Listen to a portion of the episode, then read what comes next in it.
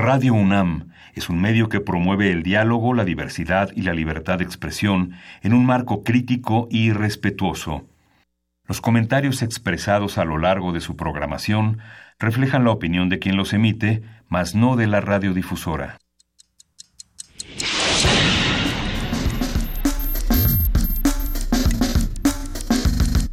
Primer movimiento. El mundo desde la universidad.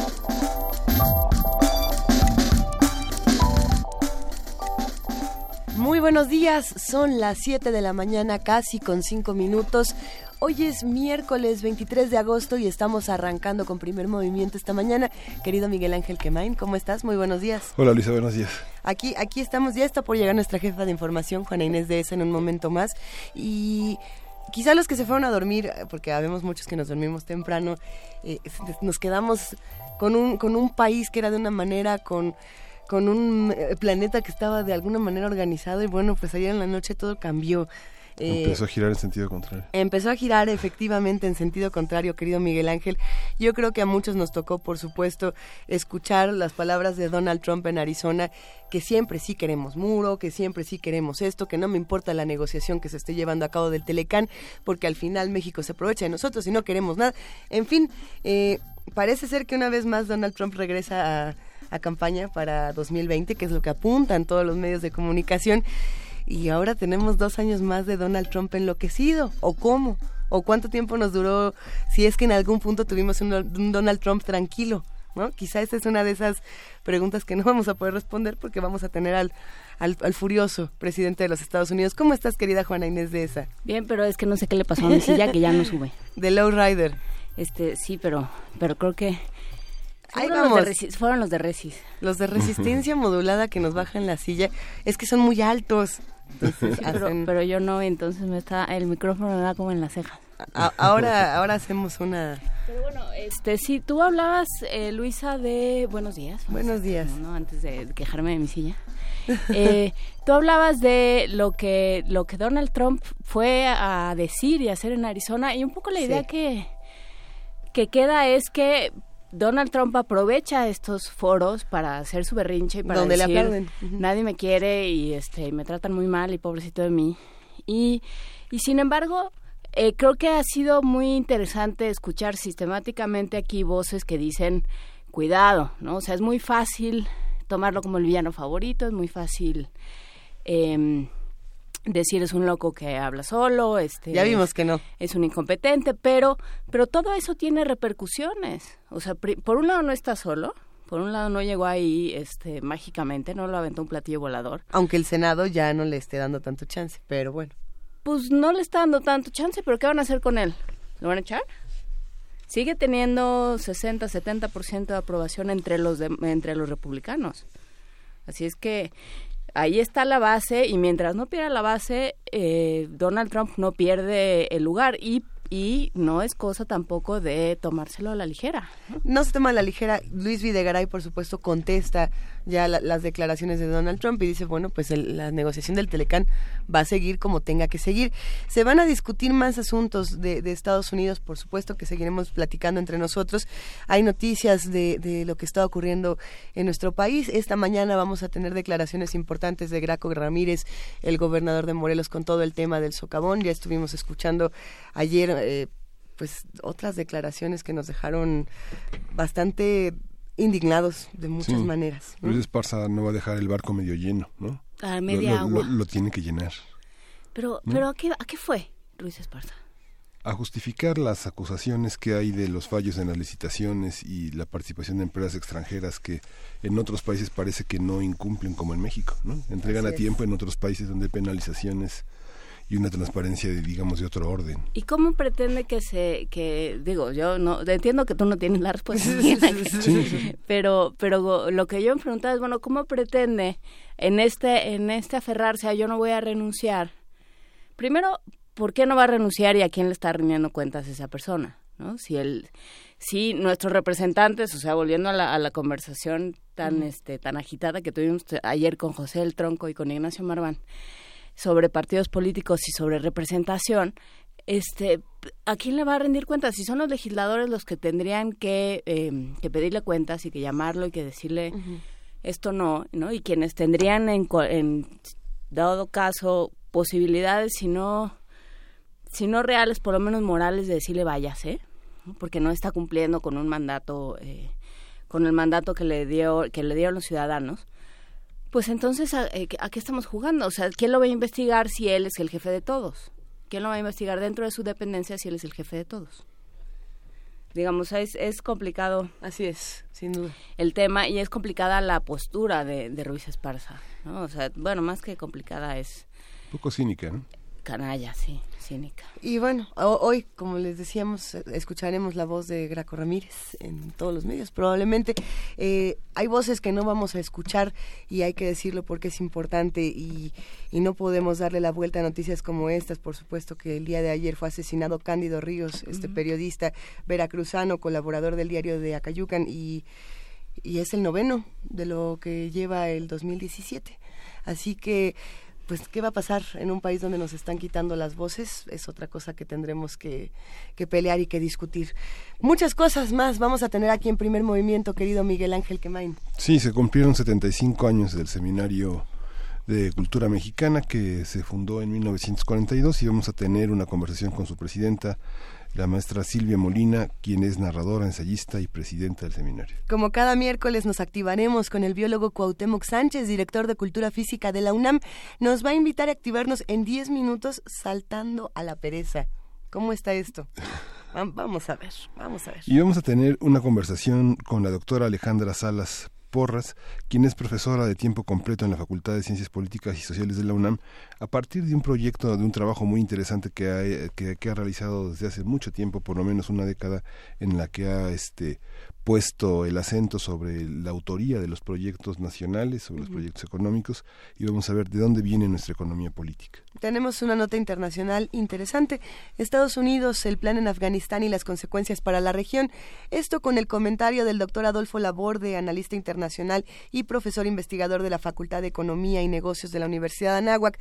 Hay que decirlo, esta noticia por supuesto que se relaciona también con lo que dijo eh, Donald Trump, el presidente de Estados Unidos, el día de ayer, con lo que estábamos discutiendo discutiendo con Pablo Romo y con muchos otros asuntos que tendremos que ir desmenuzando aquí en primer movimiento. ¿Y la poesía necesaria? ¿A quién le toca? ¿Me toca a mí? A ti. Me da, me da mucho gusto que me toque a mí porque ya tenía planeado desde hace un par de días un poema que espero que todos disfruten. Sin embargo, si alguien tiene una sugerencia, recuerden que estamos en arroba PMovimiento, en diagonal primer movimiento UNAM y en el teléfono 5536 4339. Vamos a tener en la mesa del día cómo se han revelado las audiencias. Es una conversación con Genaro Villamil, quien es escritor y periodista, a partir de un libro que publicó Grijalvo que se llama La rebelión de las audiencias, de la televisión a la era del trending topic y el like. Es, es un libro interesante, se puede leer además eh, en una sentada. Es un libro relativamente breve que tiene muchísima información, no solamente de cómo se manejan todos los medios de comunicación, sino también de cómo, por ejemplo, eh, Televisa no pudo eh, como lo, decíamos fuera del aire, ¿no? Entrar a esta, a esta ola de, de nuevas plataformas digitales y pues la ola le dio un, un revolcón, ¿no? Desde lo que las audiencias piden, que eso es lo otro que está interesante. Habrá que discutir y, qué y será interesante con Genaro Villamil discutir qué está pasando con el periodismo.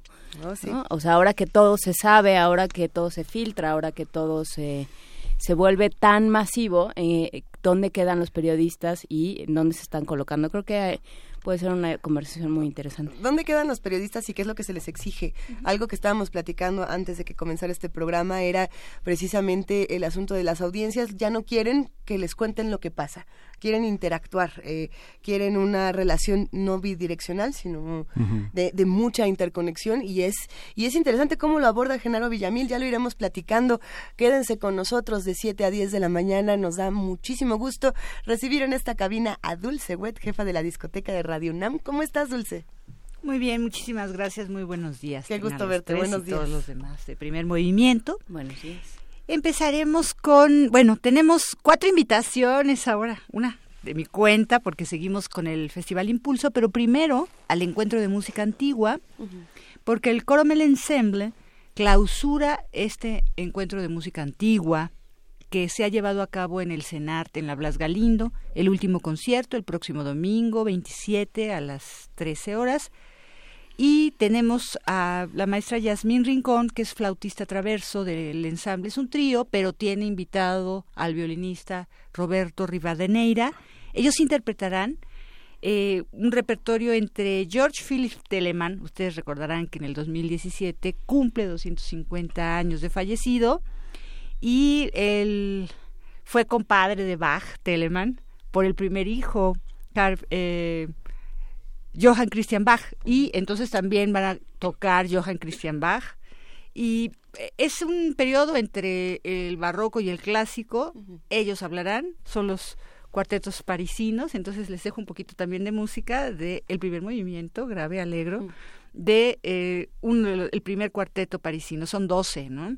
Telemann escribió una infinidad de cosas, pero además era abogado, entonces, digamos, este, bueno, ya no le hizo caso a sus padres de seguir con eso, y era excelente porque desde muy pequeño tenía una gran facilidad para componer, entonces, bueno, la segunda era lo que les decía del Festival Impulso. Ustedes recordarán que la semana pasada tuvimos un montón de entrevistas, que Benjamín Can, que Oscar Robalcaba, de, este, algunos espectáculos que estuvieron el fin de semana, siento que bastante provocadores. Otros, este, bueno, pues fue una sorpresa tener las bodas de Stravinsky en el escenario, el Sumbermis, o sea, porque son obras que en realidad se tocan poco. Pero bueno, siguen las actividades. Lo que pasa es que yo siento que ya estamos ahora enfocados en, la feria del libro universitario y entonces se nos olvida un poco que siguen las actividades y a mí, por ejemplo, hoy y mañana a las 8 de la noche se va a presentar Arrón de Luciano Berio, que es una obra extraordinaria que compuso entre 1974 y 75 para voces a capela. Vamos a escuchar inclusive la la versión original del ensamble single 2 bajo la dirección de Luciano Berio. Arrón es una composición, como les decía, capela en seis secciones con poemas de Eduardo Sanguinetti, quien es el que habla, pero eh, no solo este vanguardista está italiano está presente, sino también hay traducciones de la Biblia, por ejemplo el Evangelio según San Juan, por cierto, que lo tenemos este fin de semana con como clausura de la Orquesta Sinfónica de Minería. Hay que ir a escuchar la Pasión según San Juan, digo yo, porque realmente son obras que no se ponen tanto. Pero bueno, también está La Divina Comedia, el, eh, de, Goethe el Fausto, hay cosas de Karl Marx, de Engels, del Manifiesto Comunista, de T.S. Eliot, en fin, de James Joyce, de Samuel Beckett, de Roland Bates, de George Bataille, por decir algo. Y el título viene porque en italiano decir de la A a la Z, después de la Z, digamos, está la ron. o sea, está con ron, vinieron después de la Z, en el italiano antiguo, entonces por eso en lugar de a ron es de la A a la Z, de alguna forma quiere decir Luciano Berio. Y además te encuentras con un compositor, bueno, muerto en el 2003, pero que tiene una vigencia extraordinaria con y, y un conocimiento exquisito de la voz y de la gran tradición italiana, ¿no? Bueno, Seguimos con una invitación de Sergio Cárdenas. Ustedes recordarán que están en esta semana precisamente también de entrada a clases. Empezaron el domingo en un concierto en la en medicina en el centro en Santo Domingo y después este el lunes en contaduría. Eh, ayer tuvimos un concierto en la Facultad de Música. Repiten otro mañana. Entonces bueno pues la última invitación de esta actividad tan eh, pues viva de esta orquesta de cámara. Está muy interesante el repertorio, los dejo con algo de las seis danzas rumanas de Bela Bartok. Luego tenemos a Rodrigo Sigal, que ya nos hace la primera invitación al primer concierto de Previsiones Sonoras. Vamos a tener una cobertura este año un poquito más nutrida de todo lo que tiene que ver con música y tecnologías. Sean eh, realmente unido instituciones, el CEMAS que pertenece a la Secretaría de Cultura y que también, por otro lado, eh, tiene apoyo del FONCA, se ha unido con la UNAM en distintas vertientes, tienen una licenciatura ya también en Campos Morelia que tiene que ver con música y nuevas tecnologías, pero también la FES Acatlán está metida porque también hay una nueva licenciatura en ese sentido allá. Y bueno, pues los posgrados de la Facultad de Música también están ayudando digo, digamos, los postdoctores, que algunos están como maestros en estas instituciones, pues nos están ayudando a nutrir, sobre todo de ideas ecológicas, que eso está súper interesante, hacer música también a favor de mejorar nuestra forma de vida en alguna manera, de alguna forma, ¿no? Y bueno, pues la efeméride de hoy es el fallecimiento de Albert Russell, él que falleció hace 80 años, en 1937 es contemporáneo de Debussy, de Ravel, y de empezar con sonidos o un estilo muchísimo más impresionista fue perfilándose hacia el neoclasicismo, una de sus mm, obras, digamos, mm, más conocidas es el Festín de la Araña, es un ballet, pero vamos, eh, tenemos una suite que eso es pues, un compendio de fragmentos, no podríamos decir ni siquiera que danzas, porque más bien Russell lo que hizo fue que lo que sentía que no se podía bailar, lo sacó y entonces es una suite orquestal, ¿no? Y entonces, bueno, aquí a, son 17 minutos, entonces más bien a oído de nuestra productora escucharemos algunos fragmentos de esta suite como quinto lugar. Entonces, bueno, pues empezamos con Telemann. Excelente, queridísima Dulce Wet. Muchísimas gracias por esta curaduría. Estaremos recordando todas estas invitaciones a lo largo del programa y te dejamos con un gran abrazo y con un gran abrazo para todos los amigos de discoteca de Radio UNAM. muchísimas gracias igualmente y aprovechen un poquito todo esto. Por supuesto. Eh, esto de oír lo de Luciano Berio, bueno, este, y que gracias a nuestros impuestos no tengamos que pagar el boleto, pues yo creo que está súper padre. Es hoy y mañana, CUT en el CUT, en la caja negra. Qué maravilla a las 8 de la noche. Eso se los recomiendo tremendo. Pero no solo eso, fíjense que hoy, por ejemplo, también está en el cine Edipo Rey. Mañana nada más está Ron, pero eh, también el viernes está El retorno de Ulises de Claudio Monteverdi y termina todo esto el sábado con una muestra un poco de lo que también se está haciendo al interior de distintos grupos que eh, pues tienen trabajos escénicos. Yo creo que vale mucho la pena. A mí me ha hecho mucho reflexionar en muchos sentidos y ha sido una maravilla tener en los oídos a Monteverdi, por ejemplo. O a Stravinsky. Creo que toda la información se puede encontrar en in-bajo, digo, bajo, guion, pulso, eh, en la UNAM, en las páginas de la UNAM. en Cultura UNAM. está, todo está en Cultura UNAM. Excelente. Este, no se lo pierdan. No nos lo perderemos, querida Dulce. Muchísimas gracias por hacernos esta invitación. Aquí seguimos. Claro que sí.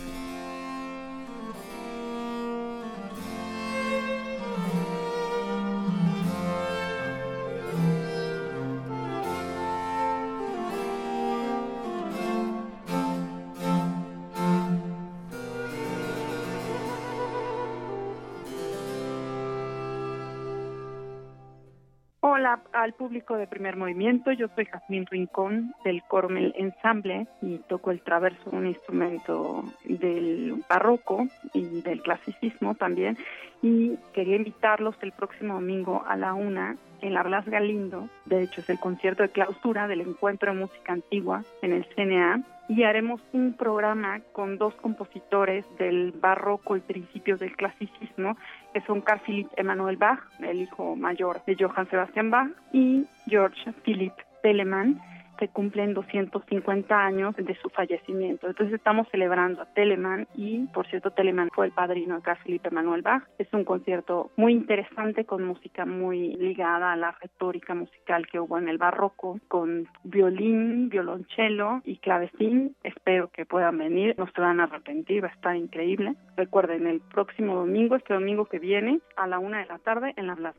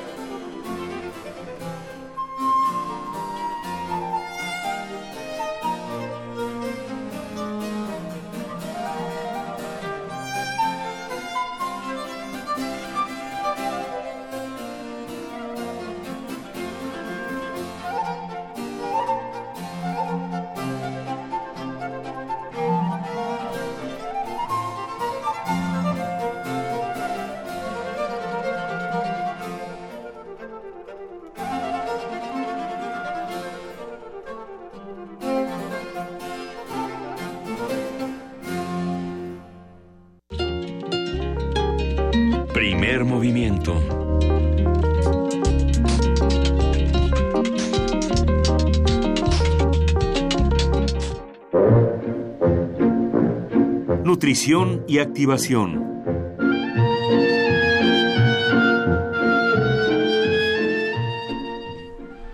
Hola, buenos días, biólogo Cuauhtémoc Sánchez. Hola Miguel, ¿cómo estás? Muy buenos días. Muy bien, aquí ya estamos listos, Juana Inés de esa, Luisa Iglesias y yo. Este, en nuestros eh, leggings y, sobre todo porque no entendemos cómo es lo de saltar a la pereza. O sea, eso es lo nuestro, pero pero no sabíamos que eso era una forma de activarse. Claro que sí, por supuesto, hay que hay que aprovechar eh, todo lo que tengamos a la mano para poder activarnos físicamente. Y si en un principio tenemos a la pereza, pues usémosla en nuestro favor, no en nuestra contra. A ver. ¿No? Bueno, muy bien, pues mira, eh, la actividad del día de hoy está muy sencilla, es muy práctica y es muy divertida porque esto lo hacíamos desde niño, ¿no? Eh, nosotros salíamos a la tienda o salíamos al patio y echábamos brincos por aquí, por allá y hacíamos el recorrido más divertido. La intención es un poco retomar esto para hacer nuestro recorrido cotidiano un poco más divertido o determinar un espacio para poder hacerlo. Vamos a iniciar con unos pequeños saltitos con los pies juntos okay. hacia adelante nos detenemos y saltamos hacia atrás con los pies juntos, hacia adelante. No se vale separar los pies. La idea es no separar los pies. ¿No? En este primero es no separar los pies, entonces vamos.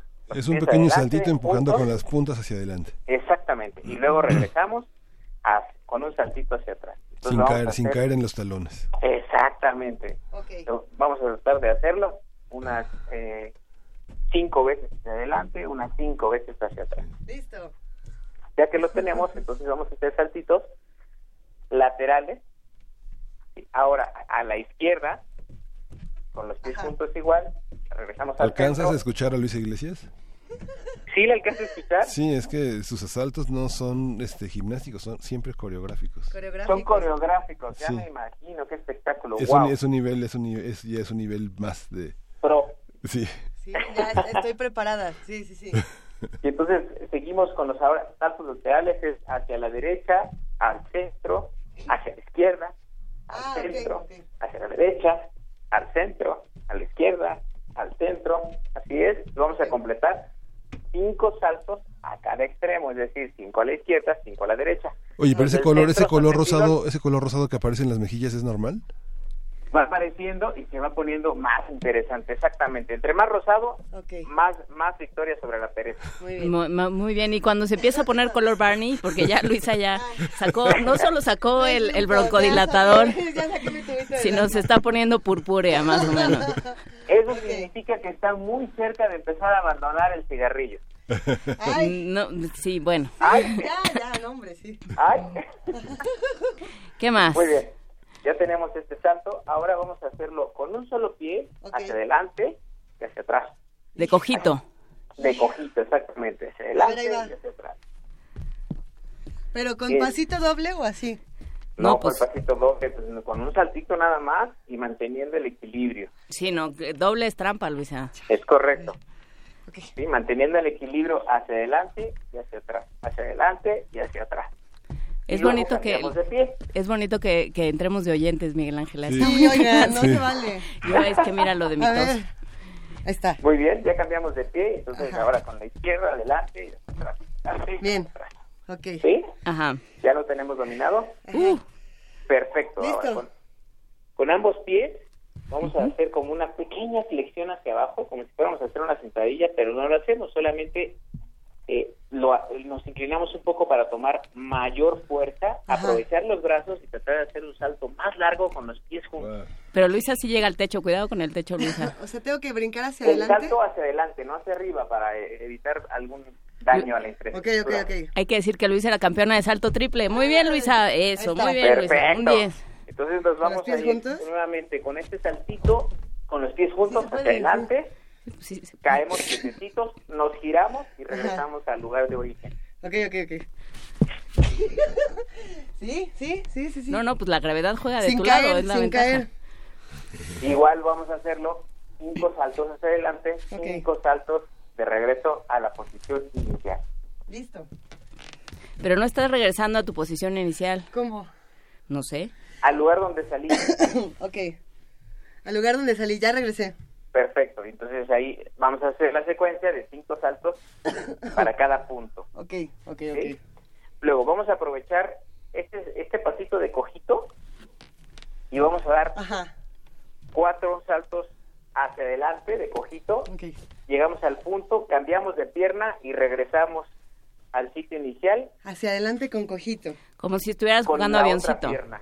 Exactamente, como si como si estuviera lastimada del, del, piecito o estuvieras jugando a tener algo en la parte de atrás de la rodilla. Cuatro saltitos hacia adelante con la pierna derecha y de regreso cuatro es que la izquierda. Es que, son cuatro, cuatro consecutivos, mira. Es correcto, cuatro consecutivos. A ver, Juana Inés lo va a hacer un momento. Listo, ah, listo. Ya tenemos instructora. Ah, no, pues sí. Ya quedó, ok, hacia adelante los cuatro. Como en el avión. Cambiamos de pierna y regresamos hacia atrás con la otra pierna. Ok. Bien. Eso es, nos acomodamos, cambiamos de pierna y volvemos al sitio de origen. Y este lo vamos a hacer tres veces. Ok. Y entonces empezamos a sentir, con los saltitos es impresionante, pero ya empezamos a sentir esta respiración acelerada, empezamos a sentir que nuestro corazón empieza a latir más fuerte, entonces estamos impulsando la activación física, ¿correcto? Luego vamos, a hacer, vamos a hacer un movimiento un poquito uh, más exigente en cuanto a la coordinación. A ver. Ojo. Vamos a, utilizar preferentemente si hay un pequeño escaloncito, pedacito de banqueta, Va. un cambio de piso, etcétera, algo que, que se puede interpretar como que es una pequeña elevación. Y entonces vamos a subir el pie izquierdo a este pequeño escaloncito, el pie derecho lo dejamos abajo, y luego en un solo movimiento vamos a cambiar de pierna dejando el pie derecho arriba y la izquierda abajo. No, bueno. Ok, entonces no, con la silla no se puede. Okay, No, no, no, no. No, no, con el bordecito de la puerta. Desde aquí te veo, Luis. En este momento podemos simularlo si no tenemos el escaloncito podemos simularlo. Entonces, en un solo movimiento cambiamos de pie y lo dejamos pie. Ajá. Y luego nos acomodamos otra vez, cambiamos de pie y lo dejamos pie. Ajá. Sí, sí, Como a las estatuas de marfil, ¿recuerdan? Sí. Uno, dos y tres así, el que se mueva así. Entonces vamos ahí, pero ahora lo vamos a ir cambiando un poquito más rápido, un poquito más rápido, un poquito no, más pues rápido. es que, o sea, sin, sin escalón, a ver, ajá. Y la idea es que alcancemos a hacer aproximadamente unos 15 a 20 saltos con cada pierna. Ok. De esta manera, a este movimiento, aprovechando nuestros brazos también para cambiarlos en el aire cuando cambiemos de pierna, es decir, si vamos a empezar con la pierna izquierda, nuestro brazo derecho debe estar adelante, nuestro brazo izquierdo debe estar atrás. Cambiamos de pierna y nuestro brazo izquierdo queda adelante y nuestro brazo derecho queda atrás. Listo. Y entonces vamos a simular como que vamos corriendo. Esto se llama paso de corredor. Ah, y pues entonces vamos a hacerlo saltando y cambiando las piernas hasta que logramos completar 15 saltos con cada pierna. ¡15! Ajá. Es que eso ya no es activación, Cuauhtémoc, ya eso ya es condición física, ¿no? Eh, no, no, no, todavía estamos en activación porque ya hicimos los saltos iniciales para mover nuestra frecuencia y activarnos, pero se trata y en este momento no tenemos la condición para hacerlos continuos, de hacerlos como indiqué al principio. Saltamos, nos quedamos quietos. Saltamos y nos quedamos quietos. Este es el ejercicio final. Nosotros llevamos una serie de saltitos que nos fueron preparando para tratar de completar esto. Muy bien. El reto es llegar a 15. Ojalá que se pueda. No siempre se puede en esta primera sesión quizás, pero si lo practicamos mm, frecuentemente, es muy probable que lleguemos a la meta antes de lo previsto. No, no solamente los que estamos, perdón, no solamente los que estamos de este lado de la cabina, los que están afuera, los vimos saltando de una manera, bueno, ya nos quedamos sin aire, qué cosa, pero, pero sí nos salió, más o menos. Creo que sí nos salió Cuauhtémoc. Exacto. Ok. Ahora lo que hay que hacer nada más simplemente es tratar de respirar profundo para detener un poco el aire entre los pulmones y volver a la calma. Y perder el color Barney sin perder el color. Nos gusta. Pero ¿qué fue exactamente lo que ejercitamos el día de hoy? ¿Qué músculos fueron los que... ¿Qué sientes? Porque yo, yo siento que fueron como 20 mil, pero no, no, debe haber uno en particular que se haya puesto más, más firme esta mañana. Eh, en realidad estamos trabajando bastante con nuestras pantorrillas. Sí, las pantorrillas. que hacen un gran trabajo durante todo el día para para mantenernos en, equilibrio, para darnos la fuerza en el movimiento y todo eso. Eh, un poquito las piernas, los glúteos, eh, y lo acompañamos un poco del cuádriceps, es decir, el músculo grande que tenemos al frente de nuestras piernas. Los, muslos. Si queremos mañana volver a hacerlo y no cansarnos, ¿qué nos recomiendas ir haciendo durante el día? Como para... Sí, es que estos ejercicios tienen que tener una constante, o, con que hagamos esto todas las mañanas, poco a poco nos vamos a ir sintiendo cada vez más seguros. Exactamente. Esto es un proceso, pero no solamente estos ejercicios, durante todas estas sesiones hemos practicado diferentes. La idea, como es activación física y no es una rutina directamente ahorita para condicionarnos físicamente, sino es una estrategia para movernos, podemos utilizar cualquiera de los que hemos eh, revisado o bien mezclarlos, aquellos que nos resulten más cómodos, más fácil, porque es un proceso de activación física y son importantes para el cuerpo. Entonces, cualquiera de ellos es importante que lo estemos haciendo. Este es el truco. Esto que acabas de decir es sumamente importante para contrarrestar los efectos del sedentarismo y la obesidad en nuestra salud. La frecuencia y la diversidad. Entonces, es muy importante que lo hagamos en la medida de nuestras posibilidades todos los días y que intentemos también darle variedad para que no ataquemos un solo grupo y sintamos después alguna dolencia muscular por permanecer demasiado tiempo sentados o por forzar el músculo para tratar de sacar y mejorar cierto ejercicio en lugar de otro.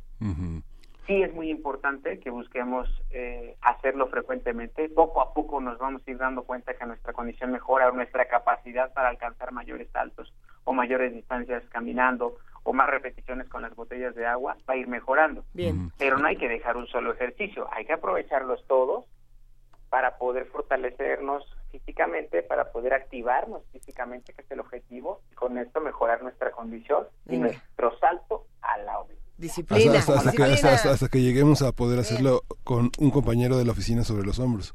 Por ejemplo, ¿no? lo vamos a este, lograr, lo vamos a lograr. Sin meternos en problemas este, de ningún tipo, ¿eh? No, no, no, no, pero pintamos un avioncito en el patio de la dependencia y Perfecto, muy bien. ya con eso vamos empezando. Es muy divertido. Mira, hay hasta carreritas cargando a un compañero. Este, que se pueden hacer no corriendo, sino caminando, cargando un compañero. Y lo puedes dejar ahí donde tú quieras y luego irte corriendo. Exacto, tres pasitos y luego te cambias y que te lleven y tres pasitos. Ven, Está buenísimo. o sea, hay, la idea aquí, esto es, es increíble porque está en nuestra naturaleza. De niños, cuando éramos niños, buscábamos saltar, colgarnos, brincar, rodar en cualquier espacio u oportunidad. Y de pronto, por alguna extraña razón, creo que le llaman madurez, empezamos a dejar estos principios de diversión que nos mantenían activos y sanos. Sí. Qué es cierto esto que Es momento de retomar algo que está intrínseco en nosotros, algo que todo el tiempo estuvo ahí y que nos, nos hace recordar nuestra infancia con esa añoranza de yo antes saltaba la cuerda 250 mil veces sin cansarme, me la pasaba jugando en la calle con mis amigos hasta tales horas, y nunca sentí una fatiga o llegaba a casa todo fatigado, pero me bañaba y estaba listo para la otra, al otro día la revancha, eh, jugábamos avión, jugábamos resort, es decir, esta remembranza infantil la hemos perdido. Por eso ahora se trata de que la activación física recuerda un poco nuestra niñez, aprovechemos casi cualquier momento y espacio para poner a prueba, que es lo que hacemos de niño, nuestra capacidad física. Excelente. Ya, es que aquí estamos ya todos celebrando y recordando un poco de, nuestra infancia. Qué, importante esto que nos acabas de decir, Cuauhtémoc Sánchez, director de Cultura Física de la UNAM. Eh, hoy nos activamos y seguiremos haciéndolo cada semana. Te abrazamos cada vez, cada vez más fuertes y cada vez más activos. Lo siento, lo siento. Siento ese cambio, e, e, esa energía, ese nuevo kit. Antes esta tos me hubiera durado 20 minutos, ahora solo me duró 3. ¿Eh? Perfecto, poquito. perfecto. Ya siento su cosmos elevado. Vamos. Muchísimas gracias. Gracias, Les mando un abrazo fraternal. Gracias. ojalá estemos listos para la próxima. Venga. Muchas gracias. Hasta luego, Cuauhtémoc. Hasta pronto. Primer movimiento. Hacemos comunidad.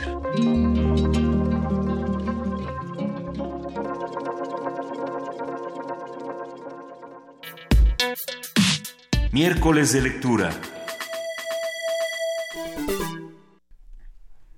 Como parte de la conmemoración de su 75 aniversario, el Seminario de Cultura Mexicana presenta la colección personal de la obra del artista mexicano Manuel Felgueres Barra.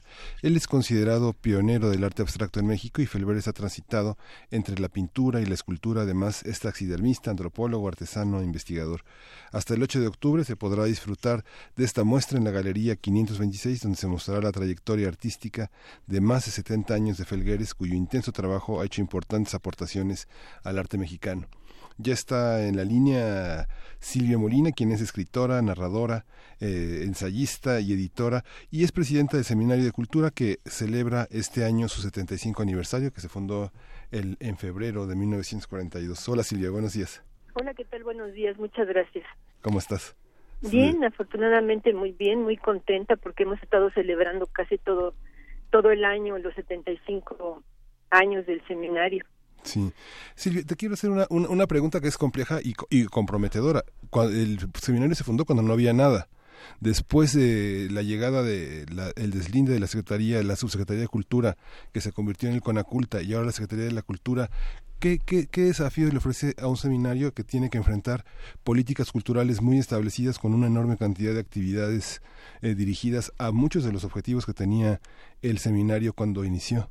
¿Cómo, cómo se renovó, cómo enfrentó este cambio eh, con la aparición de instituciones tan sólidas? Pues, realmente no nos ha afectado. La mayor parte de nuestro trabajo, te puedo decir que el 99% se hace en el interior de la República. Tenemos una corresponsalía en casi todos los estados, y hay estados que tienen hasta 8 o 10 corresponsalías en diversos municipios, y realmente pues no, no nos ha afectado mucho eh, nosotros dependemos de la Secretaría de Educación Pública. Somos un organismo desregularizado, pero tenemos un apoyo de la de la Secretaría y eh, de, hace, ¿qué te diré?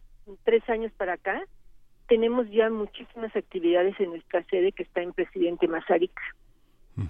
Pero realmente el cambio no, porque nosotros además tenemos, este, no estamos especializados únicamente en la cultura.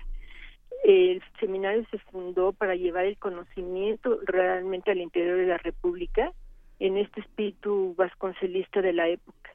Y contamos, somos 25 eh, miembros titulares y contamos con científicos de primera línea, no tenemos especialistas en, el cerebro, este, médicos, arquitectos, historiadores, este, químicos, eh, ¿qué te puedo decir? Este, escritores, en fin, eh, las ciencias y las humanidades. A ver, eh, ¿cómo estás Silvia Molina? Te saluda Juana Inés de ESA. Como, qué gusto volverte a saludar. Igualmente, Juana Inés, mucho gusto. Oye, eh, este, ¿qué pasa con el seminario? ¿Qué es este seminario? Porque, em, como bien dice Miguel Ángel, se fundó cuando no había nada, digamos, y, y por lo tanto es una de estas instituciones, una de estas eh, partes de la, de la cultura y de la vida cultural y, y y bueno, artística mexicana que ha estado ahí siempre, pero y sin embargo hay muchos que no terminamos de saber qué es, qué hace el seminario, cómo cómo funciona, a quién atiende, cuál es su cuál es su vocación. Mira, la vocación es exactamente llevar el conocimiento, sobre todo al interior de la República, porque fue fundado en una época en que había un centralismo muy fuerte y había pocas actividades eh, digamos, eh, para extender el conocimiento científico y humanístico. Entonces nosotros realmente funcionamos en el interior de la República. Tenemos 60 corresponsalías y 25 miembros titulares. Los miembros titulares acuden a las corresponsalías a dar conciertos, conferencias, conferencias magistrales, hacemos eh, este, encuentros, en fin, cantidad de, de cosas, pero sobre todo te digo en el interior de la República porque ese fue el fundamento del seminario. En el interior nos conocen muy bien, sobre todo porque hay estados que tienen muchas corresponsalías. eh, cada corresponsalía, además, este, funciona autónomamente. Ellos organizan sus propias actividades también. Y nosotros, por ejemplo, aquí en la Ciudad de México hemos estado precisamente tratando de, que el seminario se conozca, de, presentar una nueva imagen del seminario, de tal manera que tenemos una galería extraordinaria eh, que arreglamos, que ya la había, pero la condicionamos para que quedara de primera, en donde justamente el día 26 se inaugura una exposición de Felgueres que se llama Los Felgueres de Felgueres, es decir, las obras de su propiedad. Tenemos un teatro eh, de, maravilla, o sea, tiene lo más reciente de la tecnología, en donde presentamos de todo, mira, cine, teatro, danza, este, música y conferencias sobre cosas científicas o de historia o de sociología. Tenemos un seminario permanente sobre, se llama De cara al 18, sobre las elecciones del 2018 es decir, estamos llenos de actividades tanto en la Ciudad de México como en el eh, interior de la República. Y vamos a los pequeños municipios, es decir, mira, por ejemplo, Carlos Prieto, el magnífico este músico, compositor y este lleva su su chelo a todas partes. Puede dar un concierto en un parque o en una aula o este en la presidencia municipal o en la casa de la cultura en fin, vamos a los lugares en donde realmente no llega este tanto la cultura. A eso nos dedicamos fundamentalmente y cómo puede cómo cómo se pueden dar estas interacciones no pensando en que hay ya eh, venturosamente en la en la Ciudad de México y en muchas otras empiezan a surgir gracias a esfuerzos como las salas de lectura como a los trabajos que se van haciendo eh, en las diferentes casas de cultura y esos eh, lugares que ofrecen los diferentes los diferentes municipios cómo cómo se pueden vincular con ustedes sí se vinculan, mira, porque de hecho muchas corresponsalías han hecho alianza con los institutos de cultura, ¿no? O con las secretarías de cultura. Y algunos, por ejemplo, tienen su sede en la misma secretaría, les prestan un lugar. Otros simplemente también pueden presentar ahí sus actividades, de tal manera que eh, la secretaría eh, también tiene la oportunidad de presentar lo mejor, por ejemplo, de la música o presentar lo mejor de ¿qué te puedo decir? De, una conferencia magistral sobre lo que es la Constitución, ¿no? Y, funciona muy, muy bien. En realidad, eh, tratamos de hacer eh, alianzas con todo mundo, porque lo que tratamos es ahora, realmente parece muy trillado, pero de recomponer el tejido social y sobre todo trabajamos con los tecnológicos y las universidades que este, estamos tratando de, formar a los jóvenes de darles otra oportunidad y de despertar vocación.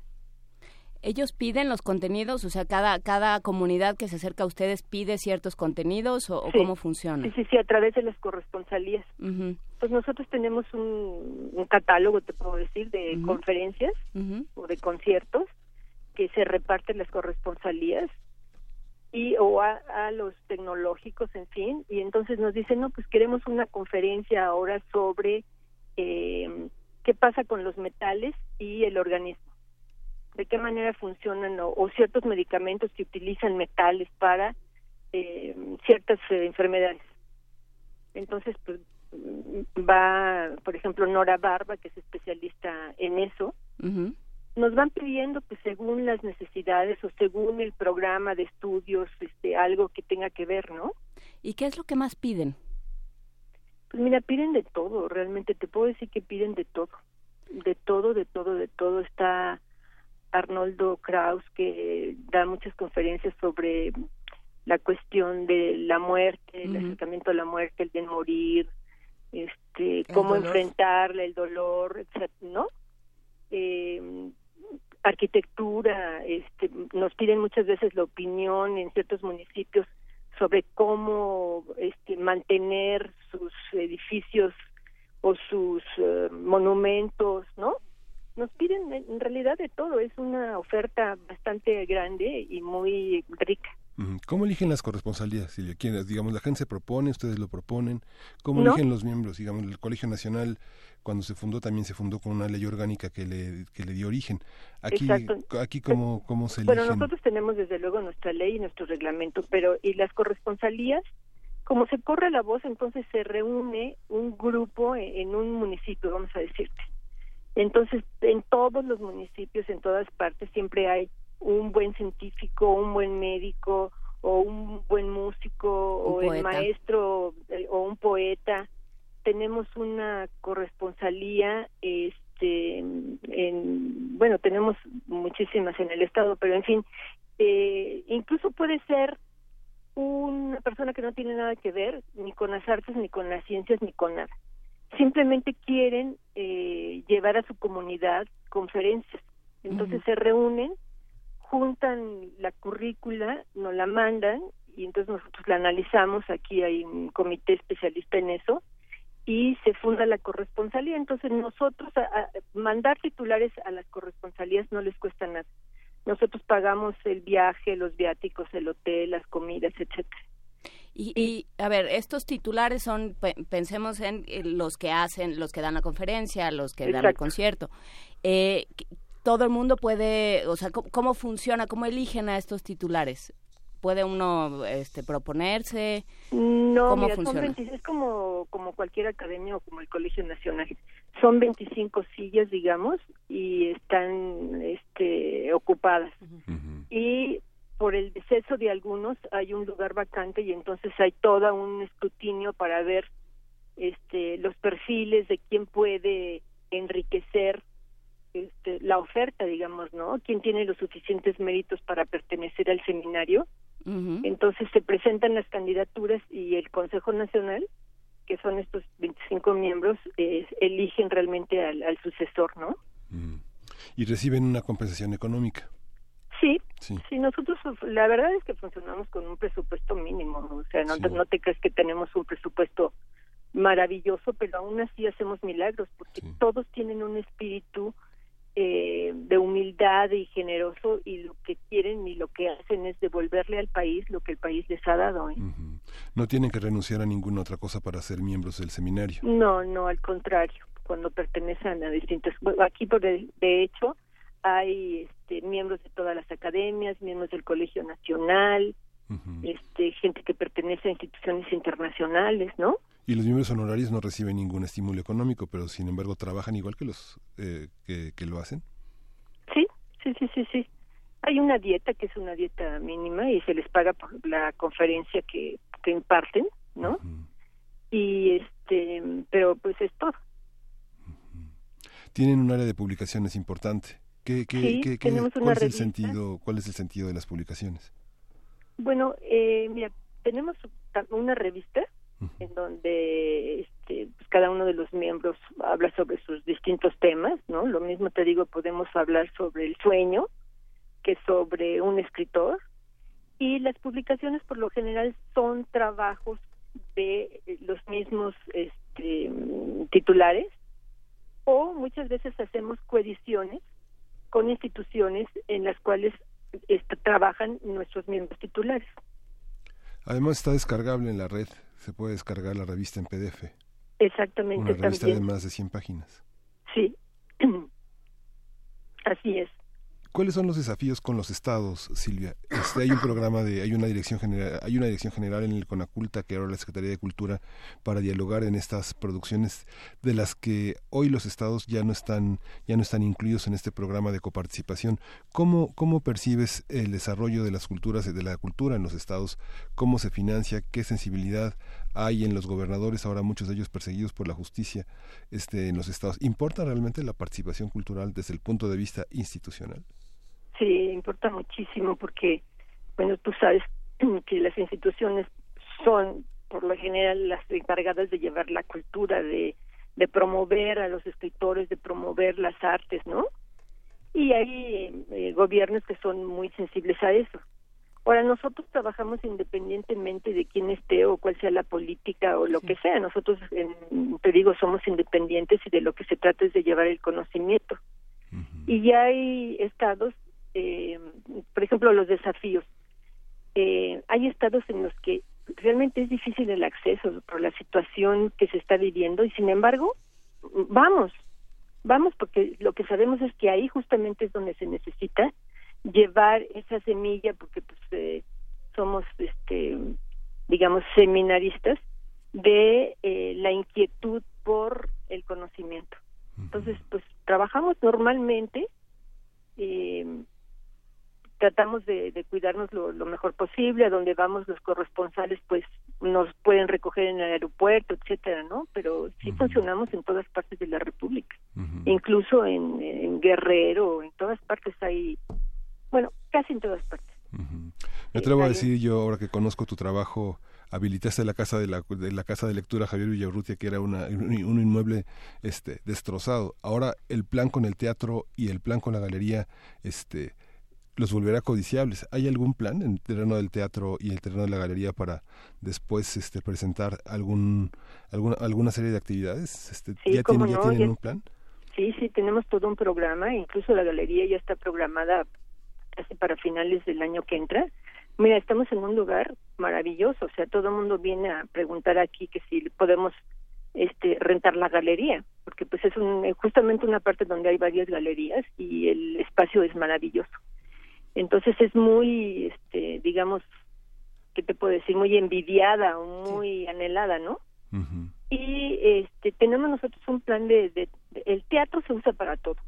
Es un foro que lo mismo digo presentamos danza, acaba de estar aquí eh, Tania hace, ¿qué te puedo decir? dos meses o una cosa así. Tenemos danza, música, conciertos de todo tipo. Sí, exactamente. Entonces, este, pues sí, hay una programación bueno, este año muy, muy, muy intensa. Tenemos actividades incluso los sábados. Estamos tratando ahora de atender al público infantil y atender a los públicos especiales. Mira, casi nadie los atiende y nosotros estamos haciendo un plan para atender a la gente que, este, a los débiles eh, visuales, a la gente que no escucha, en fin, estamos armando un plan para atender a este público. 70 años de Manuel Felgueres el próximo sábado a las 12 del día. Es el último, tal vez el último representante de la ruptura. Es, un, es una antología muy interesante la que se va a presentar. Exactamente, mira, tenemos mucha suerte. Sí, sí, sí, sí, la, visita es totalmente gratuita. Además tenemos un jardín maravilloso que también habilitamos y es un jardín de lectura, o sea, la gente puede pasar ahí a sentarse a leer un ratito. Este, estamos habilitando también un espacio para la lectura infantil, ¿no? Estamos tratando, la verdad estamos trabajando muchísimo, yo estoy feliz. Es un equipo maravilloso, todos están muy entusiasmados, los miembros titulares, y sin ellos pues no habría podido yo hacer nada, ¿no? ¿Tienen biblioteca? Tenemos una biblioteca, pero no, la biblioteca sí, para que veas, no es una biblioteca que podamos este, presentar al público la mayoría, pues no teníamos un espacio realmente adecuado. La mayoría de los libros que tenemos son libros justamente de, de, los, que han pasado por el seminario, sí. De los propios miembros. Que, que, es bastante nutrido, digamos, este, 75 años de miembros de la, del seminario si hacen una biblioteca por lo menos de unos 700 ejemplares. Sí, mm, sí, más o menos, fíjate. Y bueno, hay quien viene y consulta porque está trabajando justamente en la época o, eh, o, justamente en el seminario o sobre uno de los miembros del seminario, entonces pues viene aquí a visitar el archivo histórico, a ver qué correspondencia se encuentra o a ver qué, qué libro inconseguible pues tal vez esté aquí. Pues Silvia, pues agradecemos muchísimo esta participación. Vamos a estar muy pendientes de las actividades. Por lo pronto, para nuestros radioescuchas que son voraces lectores, tenemos las revistas, tenemos un acervo en, en, en, seminariodecultura.org que pueden descargar y enterarse mucho más de las corresponsalías, de las publicaciones y bueno, celebrar este 75 aniversario del seminario. Ay, muchísimas gracias por darnos la oportunidad de invitar a la gente a conocernos y que vengan porque tenemos actividades realmente que valen la pena. Muchas gracias, Silvia. Al contrario, gracias a ustedes. Un, un saludo. Un abrazo. Muchísimas gracias, Silvia Molina. despedimos, despedimos esta conversación con música y con invitaciones, más invitaciones. ¿Ya recuperaste el resuello, Luisa? Híjole, sí, pero estuve escuchando muy atenta, nomás que estaba difícil. A ver, hoy miércoles y mañana jueves, en el marco del Festival Impulso de Cultura UNAM, se presenta, como nos estaba diciendo Dulce Wet, jefa de discoteca de Radio UNAM, a Ron de Luciano Berio, esto en la caja negra del CUT del Centro Cultural Universitario, a las 8 de la noche. La entrada es libre y por lo mismo escucharemos un breve fragmento de Luciano Berio con esta primera sección de Arrón de 1975 en seis secciones. Ah, ah, in principio, in. Am my beginning. Ach, in principio erat. Ach, Beginning! Beginning! In! In! In! In! In!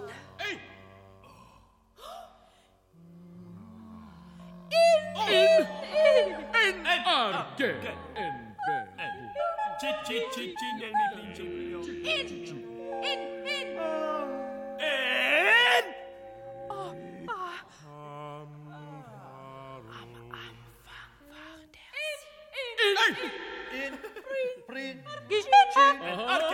principio errat. In principio errat. In.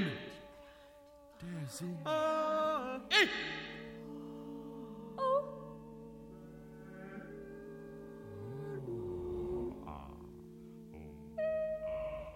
In, in, in. Ah. in, in. in, in.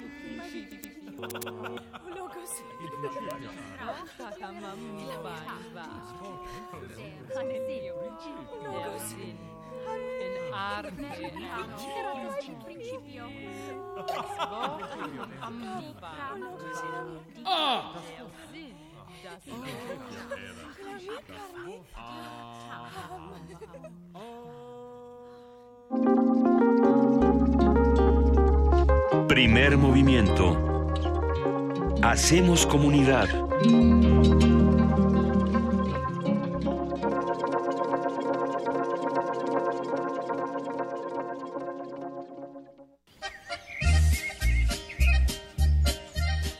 El que en la feria anda, a leer se enseña. La UNAM te invita a la primera Feria Internacional del Libro Universitario. El acceso a una oferta de contenido internacional a través de la interacción y acercamiento a los miembros de la comunidad universitaria. Del 22 al 27 de agosto en el Centro de Exposiciones y Congresos UNAM. Avenida del Imán, número 10, Ciudad Universitaria. Al que no lee, Dios no lo oye. No sea bobo, lea. Feria Internacional del Libro Universitario. Una cita con el conocimiento. Huber Matiuba crea hermosos poemas en lengua otomangueana. Escucha Lenguas de México en descargacultura.unam. Gro ori mashigulo magua i rao nashen La noche en que no duerma, tendré dos ojos del día. Se secará mi boca por los que entregan su vida para que vivamos bien. Visita www.descargacultura.unam.mx. Soy Ana, España. Luke, Canadá. Soy Alejo, Argentina. Soy Amber, China. Y tenemos para ti un mensaje turquesa. Frente a toda amenaza, resistí México. Porque el mundo te mira como su primera línea de defensa. Como símbolo de dignidad y hermandad entre los pueblos. Resiste. Porque siempre demostraste ser un país amigo. Y hoy, más que nunca, el mundo libre está con ustedes. Un mundo donde todos somos iguales y ningún ser humano es ilegal. Somos turquesa, somos Nueva Alianza. ¿Quién dijo miedo? La exposición Rufino Tamayo, el éxtasis del color, llega a sus últimos días. No deje de admirar la retrospectiva de este gran artista que reúne 50 obras, 34 del acervo del Museo de Arte Moderno, 13 piezas son de colecciones particulares y 3 del acervo del Museo Tamayo Arte Contemporáneo, 45 son pinturas al óleo, pastel y wash, 4 dibujos en grafito, carbón y sanguina y una mixografía. Rufino Tamayo, el éxtasis del color, se puede visitar en Museo de Arte Moderno Chapultepec, Ciudad de México. Blue Demon llamando. Aquí Santo, adelante. Aún sigue en su cabaret. Enterado, fuera.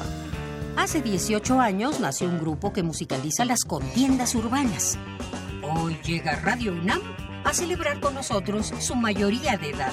Todos llevan máscaras, cubriéndoles el rostro. El Festival Intersecciones trae para ti la música de Señor Bikini, presentando su nuevo sencillo Ride the Wild Waves.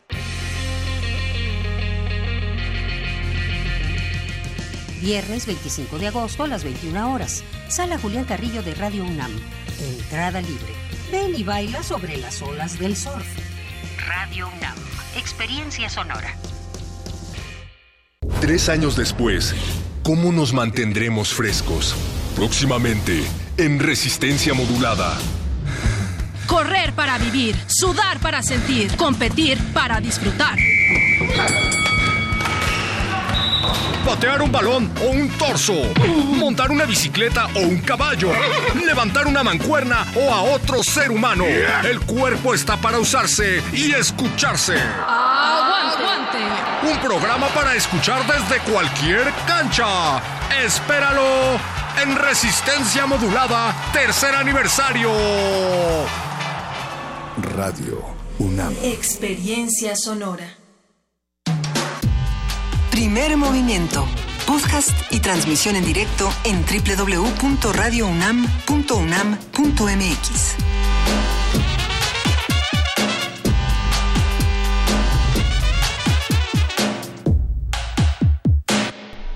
Son las 8.04 y ya estamos regresando a primer movimiento, la segunda hora de primer movimiento. Así es, Miguel Ángel. Y tenemos regalos para nuestra audiencia. Tenemos regalos, tenemos aquí películas y no películas que uno se lleva en la mano, sino experiencias que uno se lleva en el autocinema Coyote.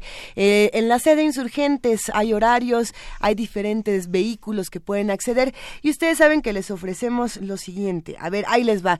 Eh, los automóviles se van a tener que contactar con nosotros por Facebook y nos tienen que decir a qué película quieren ir. La primera es Eterno Resplandor de una mente sin recuerdos, Eternal Sunshine of the Spotless Mind. La segunda, The Fate of the Furious. La tercera, The Magnificent Seven. Luego por ahí está Shine a Light y estamos discutiendo fuera del aire si Shine a Light es el documental que espero que no me, no me asesinen, pero según yo Martin Scorsese es el que hace este documental de todas las presentaciones de los Rolling Stones y que es una verdadera belleza. Si no es esta la película, en un momento lo, lo corregimos, pero tengo la impresión de que es y además vale mucho la pena verla en gran pantalla. Get Out también está por allá, Guardianes de la Galaxia Double Feature y Moana. Todos los horarios, todo, todo lo que se presenta en Autocinema Coyote lo podrán encontrar en nuestras redes sociales y recuerden que estos boletos se van por Facebook. Tenemos más presentaciones, tenemos más cosas que iremos regalando para todos los que nos escuchan. Poco a poquito hay libros, aguanten un momento porque la nota nacional se antoja muy interesante. Tenemos más música, tenemos también muchos comentarios. Recuerden que nos pueden escribir a arroba PMovimiento, diagonal movimiento UNAM y el teléfono 55 36 43 39. Pero bueno, ¿qué es lo que vamos a escuchar a continuación? Quédense con nosotros. Primer movimiento.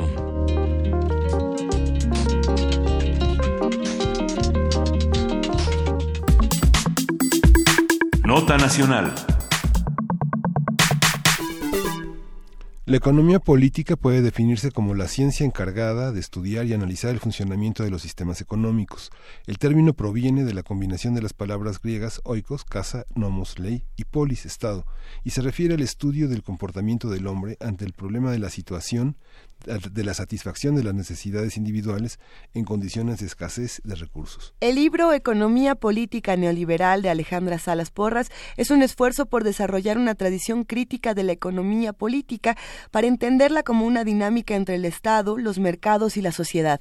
A partir de esta premisa se analizan las fuerzas internas y externas que ocasionan cambios en los gabinetes y responden a la relación personal entre los actores y la información privilegiada que ellos manejan. Hoy hablaremos sobre el término de economía política y cómo se ha interpretado y diseñado en el México contemporáneo con la doctora Alejandra Salas Porras, profesora de tiempo completo de la Facultad de Ciencias Políticas y Sociales de la UNAM. Doctora Alejandra Salas Porras, buenos días. Buenos días. Este libro es resultado de un, de un largo trabajo, de una larga trayectoria publicada en muchísimos artículos desde hace por lo menos una década. Es una perspectiva sobre el papel de las élites y el desarrollo de las políticas públicas e incluso privadas sobre la economía del país. ¿Podría contarnos un poco cómo, cómo está, cómo está concebido este, en el terreno de la historia de las ideas y de las ideas económicas este libro? Sí, muchas gracias. Mire, eh, agradezco la invitación y agradezco también la introducción que han hecho, que me parece excelente. Eh, quizá lo único que agregaría es que esta relación eh, y, y, de ahí el interés de, de tratar de ver eh, esta transformación que se produce a partir de los años 80, esta relación entre la economía y la política es necesario subrayarlo, es una relación cambiante, ¿sí?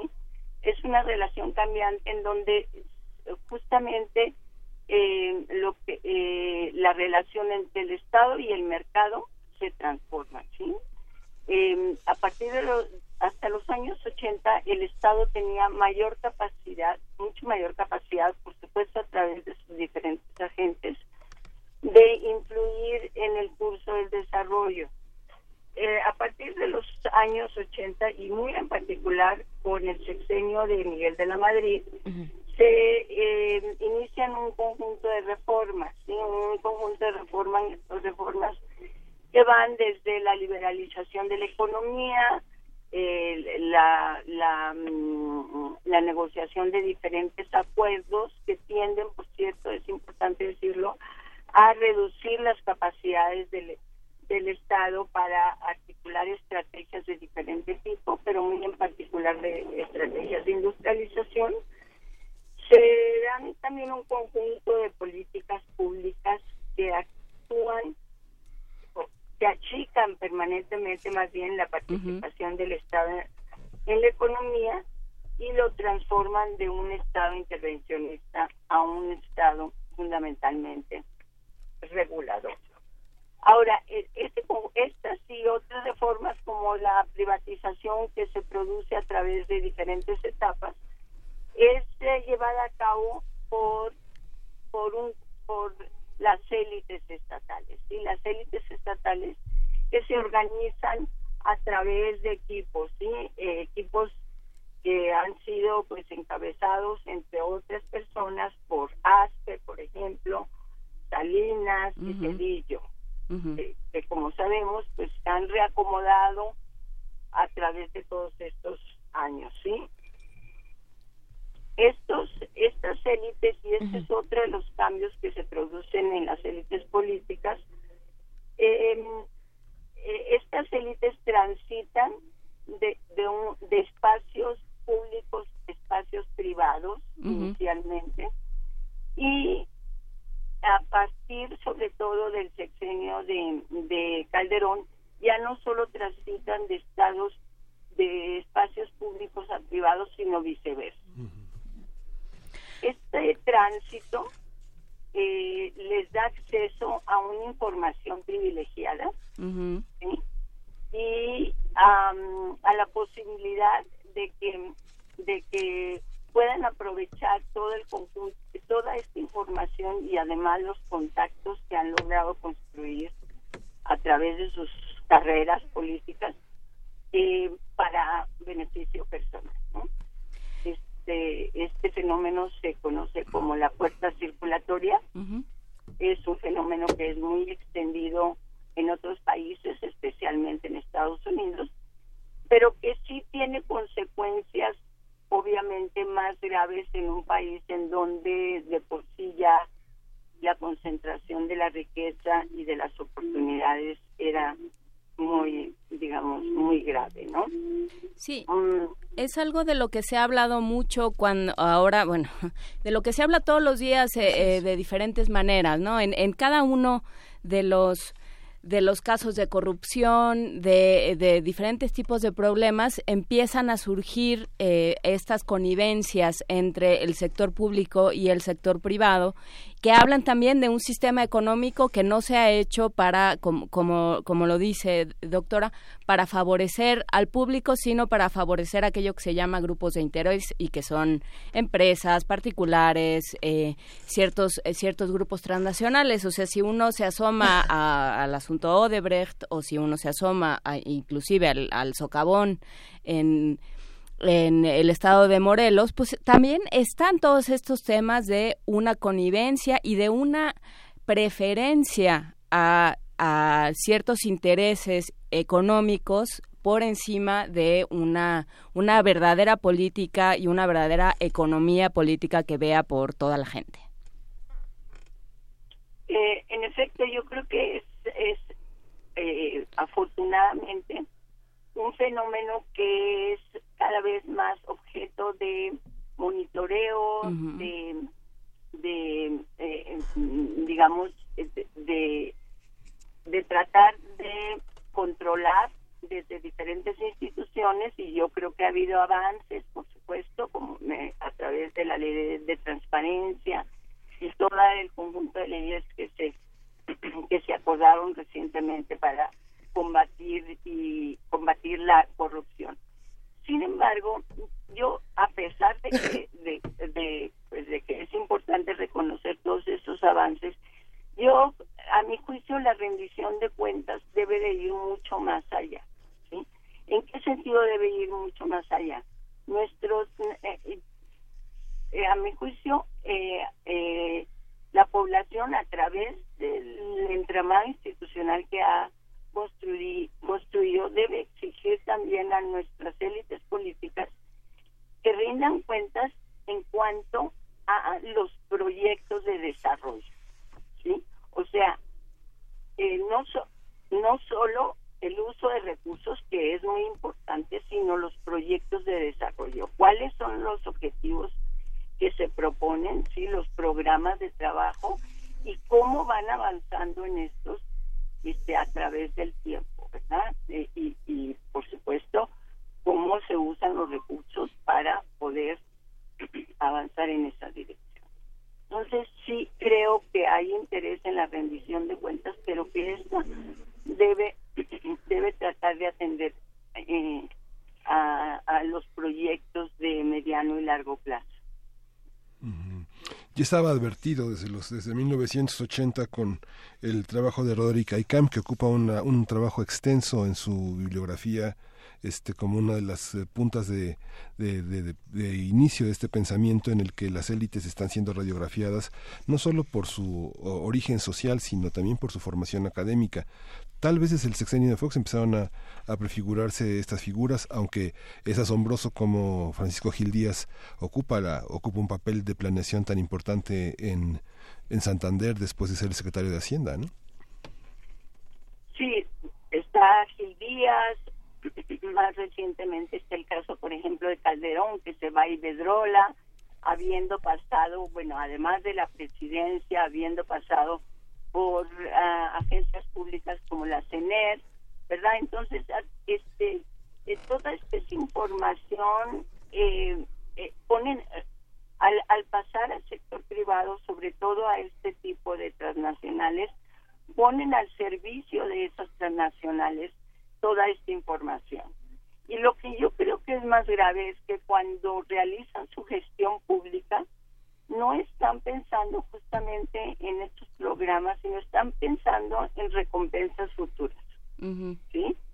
Este, en cómo van a aprovechar esa información y eso significa que la lealtad no es, la lealtad de nuestros funcionarios no es hacia el país, pues no es hacia esos proyectos. Este, por ahí alguien decía que la corrupción ha estado siempre presente y es probable que así haya sido pero sin embargo, y a pesar, yo no voy a hacer este, apología de las élites desarrollistas que tuvimos, pero sin embargo, este eh, contribuyeron a diversificar la economía, ¿sí? Hoy en día, pues la, nuestra economía es una economía maquila, con con eh, con digamos con muy poca capacidad para promover una industrialización eh, más fincada, digamos, en una economía del conocimiento, ¿no? Por ejemplo, ese podría ser uno de los objetivos este, de, la industrialización hoy en día, ¿no? Cómo, cómo vincular la economía y convertirla, o sea, articularla de tal manera que sea una economía de conocimiento. ¿A qué se refiere con una economía de conocimiento? Y me refiero a una economía en que los avances que se han dado, inclusive a través de de los proyectos de, industrialización exportadora como los que existen en Querétaro, en Guanajuato y en San Luis Potosí, en otras, eh, lograr que ese conocimiento se movilice realmente, el, conocimiento que se ha desarrollado se movilice y se trans y se transfiera a otras esferas de la economía a través de una de, programas de, de programas de desarrollo de proveedores. ¿sí? Y es a través de los proveedores que el conocimiento se va a transferir de, de, de esas empresas, bueno, que son fundamentalmente mm, de maquila, pues, ¿no? Entonces, están ahí ya y hay que aprovecharlas, pero ¿cómo, cómo lograr el conocimiento que ahí se maneja se transfiera al resto de la economía? Porque algunas de estas empresas, pues sí tienen eh, niveles de de, de, desarrollo muy importantes, ¿no? Entonces, ¿cómo lograr que, se transfiera todo eso a, a, otras esferas de la economía? Pero para eso se necesitan programas de mediano plazo y, por supuesto, se, se necesita que nuestras élites rindan cuentas sobre esos programas, ¿no? ¿Quién tendría que, pedirles cuentas por un lado? Y por el otro, eh, ¿qué, esperaríamos, eh, digamos, eh, pensando en cambiar un, modelo económico, ¿no? pensando, por ejemplo, en, la crisis que está suponiendo el pensarnos fuera del, del Telecán? Porque, bueno, ya a estas alturas no sabemos qué va a resultar ni cuándo, porque quién sabe cuándo se den las negociaciones. ¿Qué, qué, qué, ¿Cómo tendría que implementarse? ¿Qué viraje teórico y, práctico tendría que darse? ¿Qué viraje? Bueno, creo que las negociaciones se iniciaron ya. Eh, es muy difícil prever. Creo que este proyecto de industrialización exportadora, a mi juicio, va a continuar, ¿sí?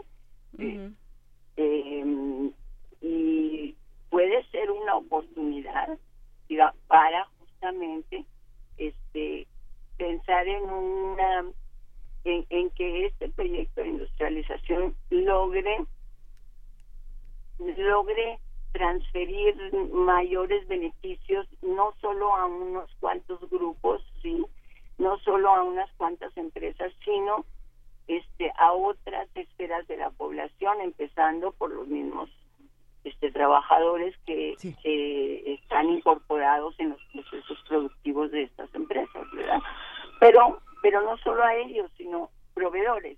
Ah, creo que es importante eh, un, un, eh, un proyecto que logre desarrollar proveedores que les resulten atractivos para como proveedores a las empresas que están instaladas en nuestro país, ¿verdad? Porque si si si las empresas no no se comprometen a digamos a, a adquirir insumos en nuestro país es que no, no resultan atractivos los proveedores que están presentes, ¿no? Y, precisamente pensando en eso y después de acercarnos a la economía política neoliberal en México, quién la diseñó y cómo lo hizo, este, este libro que usted escribe, doctora, nos preguntábamos en diferentes ocasiones, ¿qué pasaría en un, en un país sin Telecán, en, en tres países sin Telecán? ¿Cómo, ¿Cómo se viviría un escenario como este, partiendo de toda esta carga histórica que ya tenemos encima? Bueno, en primer lugar, a mí me resulta muy muy difícil pensar en que de pronto va a desaparecer el Telecán, ¿no? Aún suponiendo pues que como acuerdo este em, no se logre llegar a no digamos no se logre llegar a un mínimo de de, acuerdo pues para continuar eh, formalmente pues eh, existe ya aquí toda una infraestructura y un conjunto de relaciones que no se, no se van a poder eliminar de tajo, ¿no? Pero eso podría dar en efecto como mayor mayor posibilidades al Estado porque le va a dar más libertad justamente para desarrollar eh, un conjunto de proyectos que en el contexto del del, del Telcán están muy restringidos. Por ejemplo, está muy restringido eh, la posibilidad de que el Estado subsidie, ¿verdad? Porque eso está, no está, digamos que está prohibido, inclusive por los términos del, del TELCAN. O sea, bajo los términos del TELCAN, este, muchas de las estrategias de desarrollo con las que antes contaba el Estado han desaparecido, ¿no? Entonces, eso le daría mayores posibilidades, pero incluso en, en el contexto del Telcán, hay, hay, digamos, resquicios que puede aprovechar el Estado y los horarios públicos, digamos, para promover ciertas formas, digamos, de articulación con, con, con ah, las industrias y las empresas que están establecidas en nuestro país.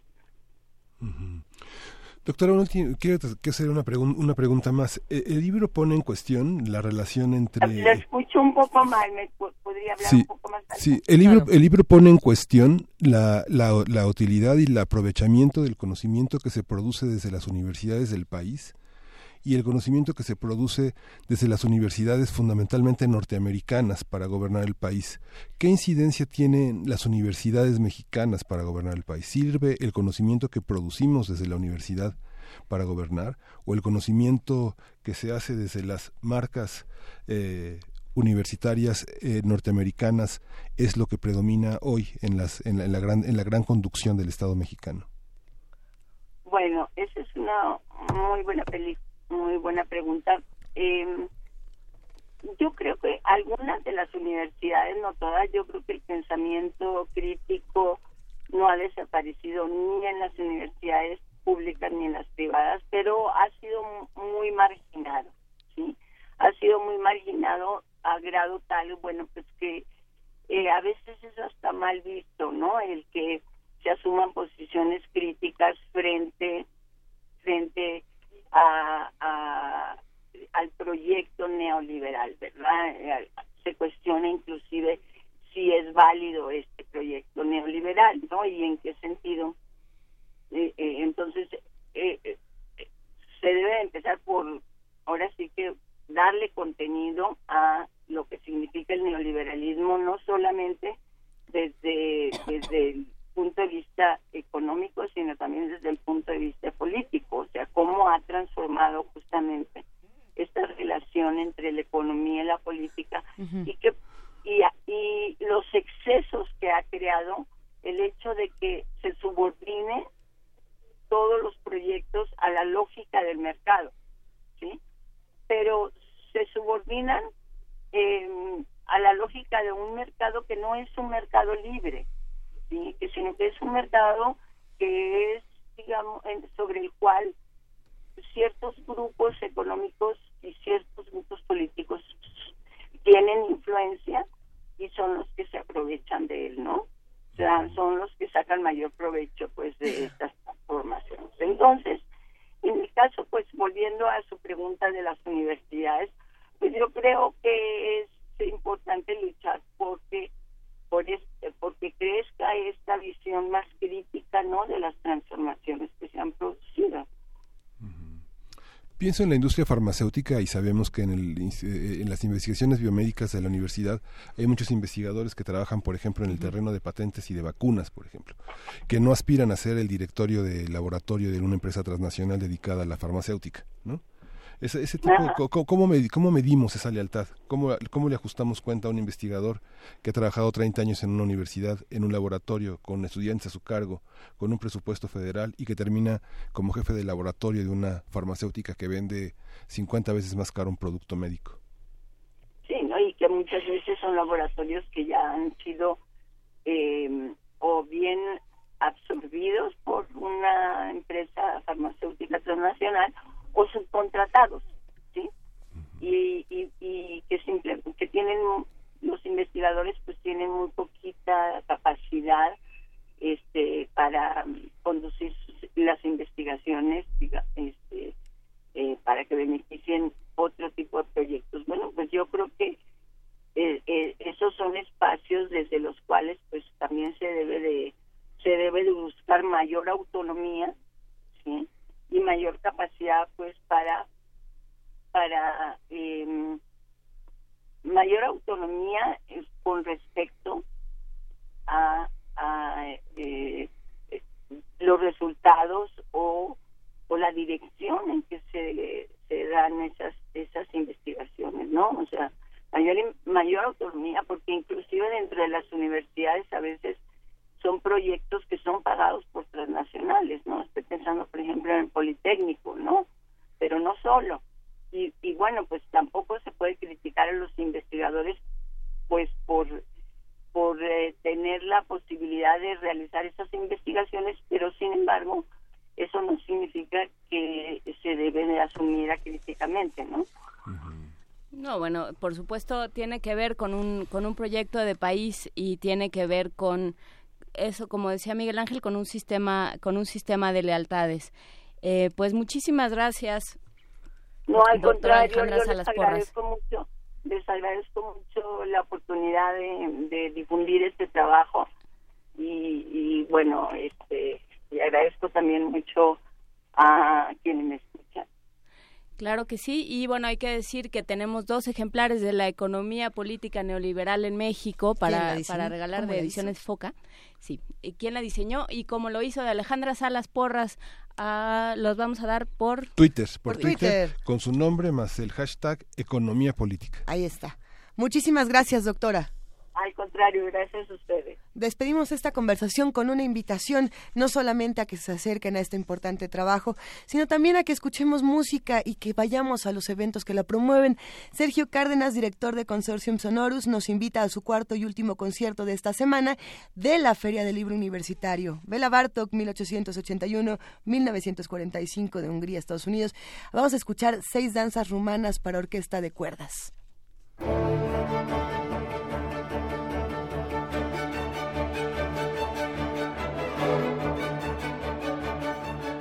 Pues aquí madrugando, queridos amigos de Primer Movimiento, justo madrugando con una referencia musical. Digo, es justo y además curioso porque cuando hablamos de las distintas partes de una obra musical, se refiere uno en la jerga de los músicos como a movimientos de las piezas en cuestión.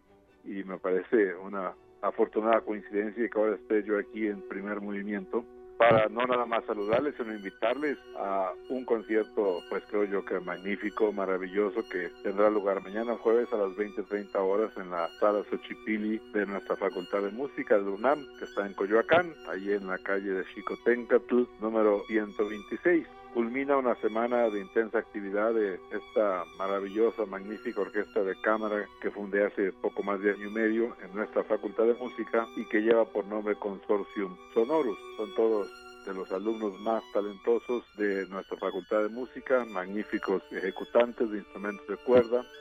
Tenemos un programa maravilloso con obras de Bartok, de Gade, de Vittorio Monti, de George Friedrich Händel, de Elgar, de Benjamin Britten.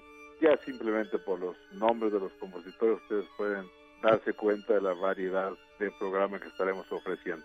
Y esto ya es en sí mismo un atractivo aparte del hecho mismo del atractivo de la calidad de esta orquesta de cámara, a la que yo los invito a que disfruten, que se sientan atraídos y que se dejen cautivar por esta música maravillosa tocada por nuestros jóvenes mexicanos de la Facultad de Música del UNAM.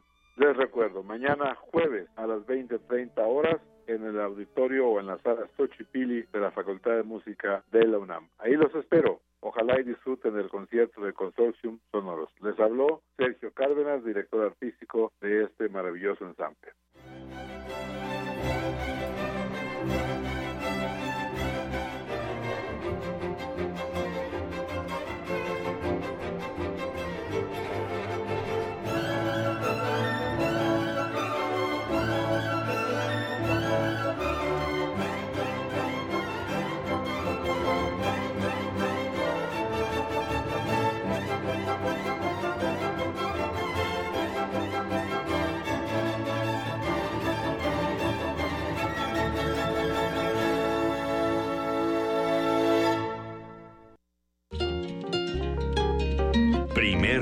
Movimiento.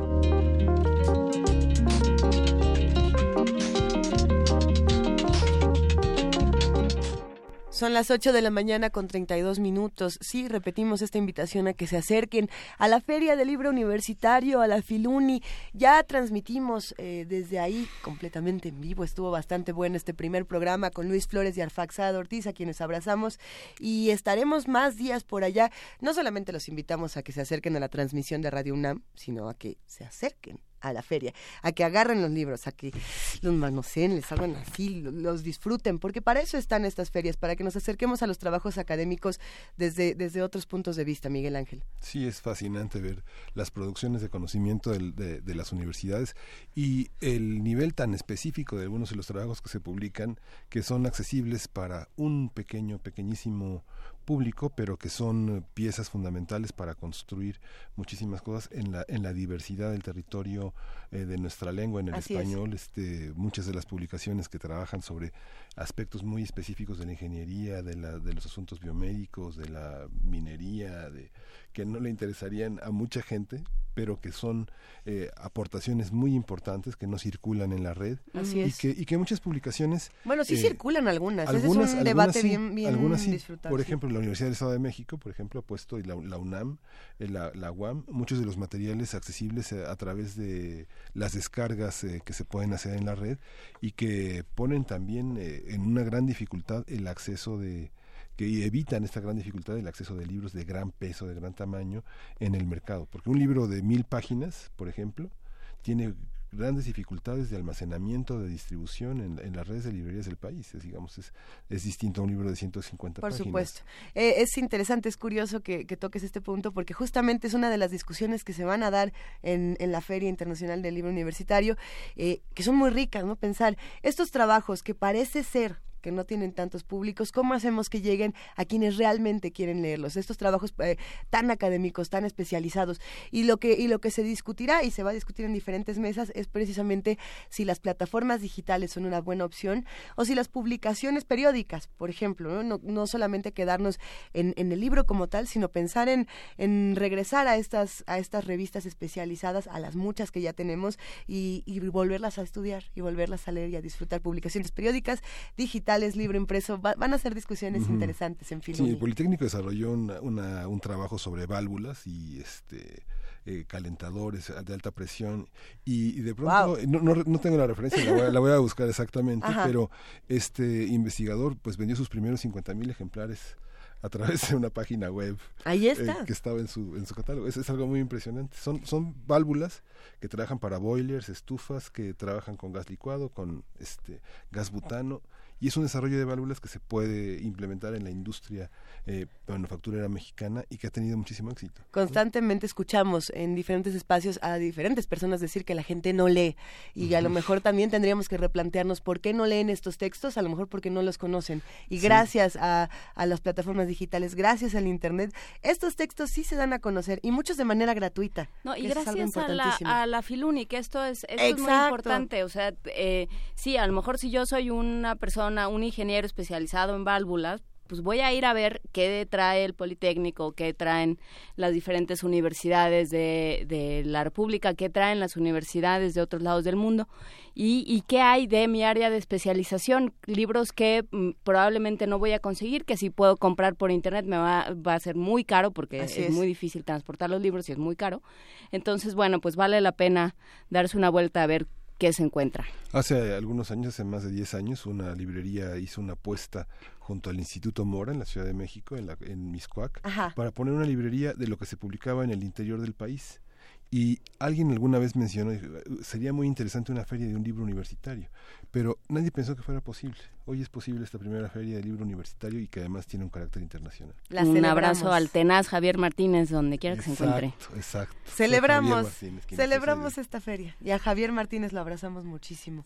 ¿Qué haremos ahora? Vamos a escuchar historias de bolsillo para todos los grandes lectores, que además me encanta porque es de Ramón Gómez de la Serna, el mero, mero amo de las greguerías, el papá de las greguerías. Eh, vamos a escuchar Brujería del Gato. Recuerdan que hemos hablado mucho de las greguerías en este programa. Eh, Ramón Gómez de la Serna tiene algo maravilloso que ofrecernos aquí en una mini producción de Radio UNAM. Historias de bolsillo. Diminutos relatos sobre gatos.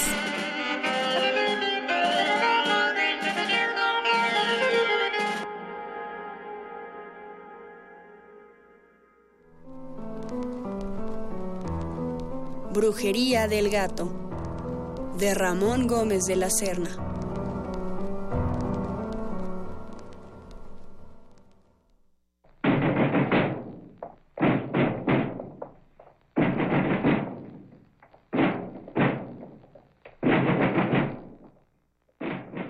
por complicidad con la bruja, había sido enjaulado el gato.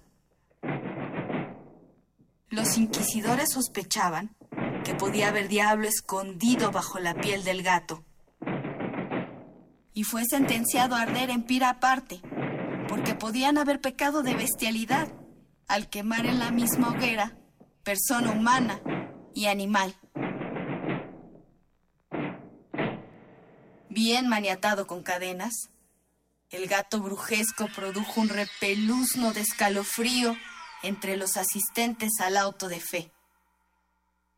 Había algo de casa luciferiana en la presencia del gato. La leña de la propiciación comenzó a arder y durante un largo rato se oyeron maullidos infernales, hasta que al final, ya consumida la fogata, se vieron sobre las cenizas dos ascuas que no se apagaban, los dos ojos fosforescentes del gato.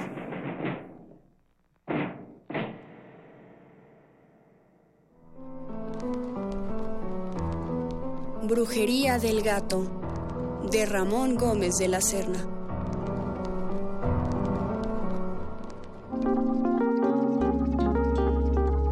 Primer movimiento. Hacemos comunidad.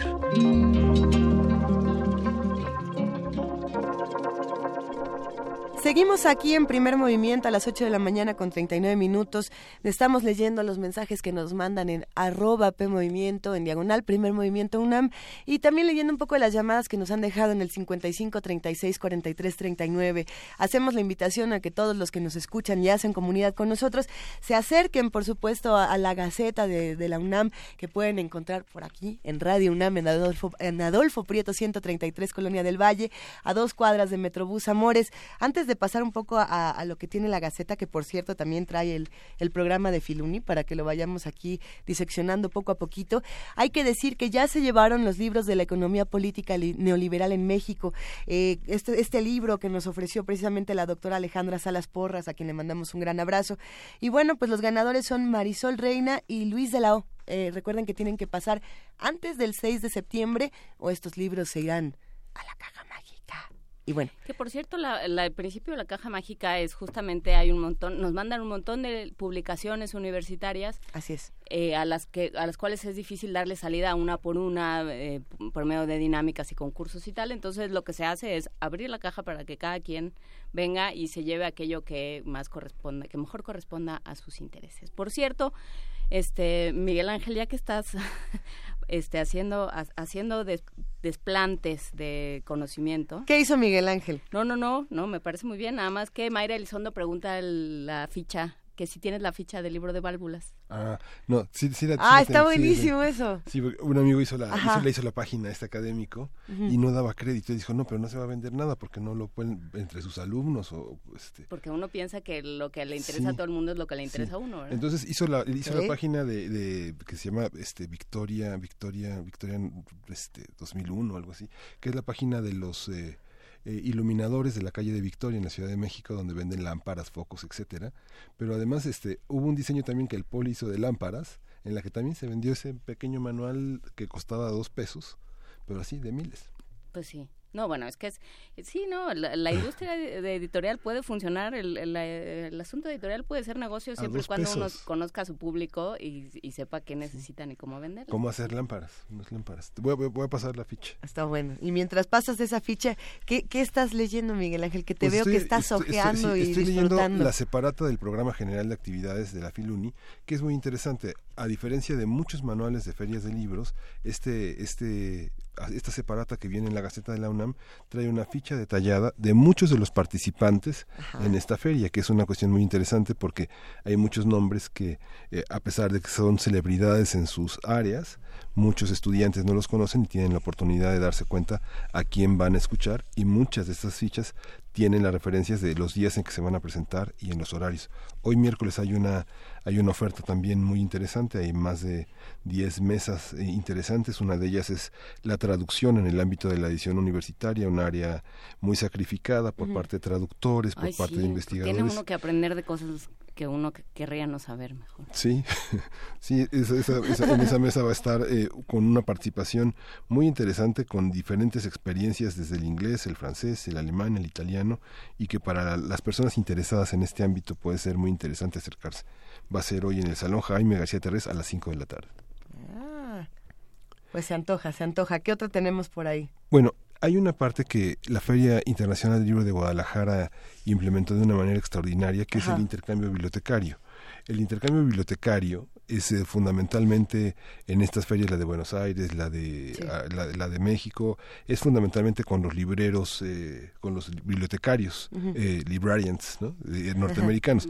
Aquí va a ser una, hay una reflexión porque hay una jornada internacional de bibliotecarios que fundamentalmente trata de la cooperación entre España y Latinoamérica. Es una, es una iniciativa muy interesante que nos obliga a repensar el destino del libro académico y, muchas de las obras muy importantes de autores mexicanos en los acervos bibliotecarios españoles que sí son grandes compradores y grandes scoutings de, del libro latinoamericano que publican universidades, que publican ediciones de autor y que poco a poco van conformando una historia de la literatura en nuestra lengua que puede estar compuesta por, como lo hacía William Rowe en, en, Inglaterra, por autores que publicaron en la Universidad de Campeche, en ediciones de autor en Chiapas. Este. Pero eso pasa también por el, la siempre cambiante y polifacética eh, figura del vendedor de libros, o sea, y en este caso es el, el, director de publicaciones o quien esté a cargo de echar esos libros al mundo, quien esté a cargo de esos títulos.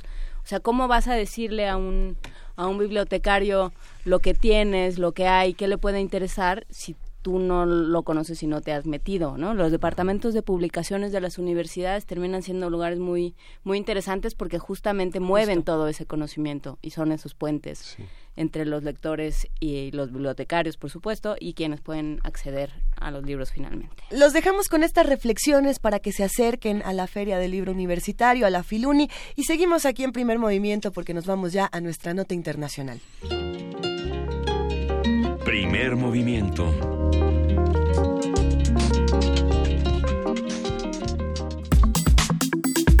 Nota Internacional. Al dar a conocer la nueva estrategia de Estados Unidos en Afganistán y Asia del Sur, el presidente Donald Trump ha señalado que este plan se basa en la premisa de no anunciar lo que las Fuerzas Armadas harán. Trump, que desde 2011 había estado pidiendo el retiro de las tropas, ahora ha dicho que su administración no repetirá los errores cometidos en Irak al señalar que el vacío creado en ese país dio refugio al, al grupo terrorista ISIS. Desde la base militar de Fort Myer, en Virginia, el mandatario dijo que trabajará con el gobierno afgano mientras haya reformas y progreso pero aclaró que su apoyo no es un cheque en blanco. Sabihullah Mujahid, portador de voz de los talibán, respondió en un comunicado que Afganistán se convertirá, cito, en el cementerio del siglo XXI del imperio estadounidense. las Fuerzas Armadas de Estados Unidos llevan 16 años desplegadas en Afganistán, cuando el entonces presidente George W. Bush ordenó atacar a Al Qaeda tras los atentados del 11 de septiembre de 2001. Desde 2014, las tropas estadounidenses también tienen entre sus objetivos al grupo del Estado Islámico de Irak y Siria. Y bueno, a partir del discurso de Donald Trump hablaremos sobre las posibles repercusiones en la región, así como India, Pakistán, a otros actores en el conflicto, y bueno, cómo entidades subordinadas a los designios estadounidenses se van a empezar a reconfigurar. Nos acompaña el doctor Adolfo Laborde, analista internacional y profesor investigador de la Facultad de Economía y Negocios de la Universidad de Anáhuac. Adolfo Laborde, buenos días, ¿cómo estás? ¿Cómo les va? Muy buenos días a todos. Hay, gusto en estar con ustedes. ¿eh? Es un gusto escucharte como siempre y hay tantas preguntas. ¿Qué dijo Trump? ¿Qué no dijo Trump?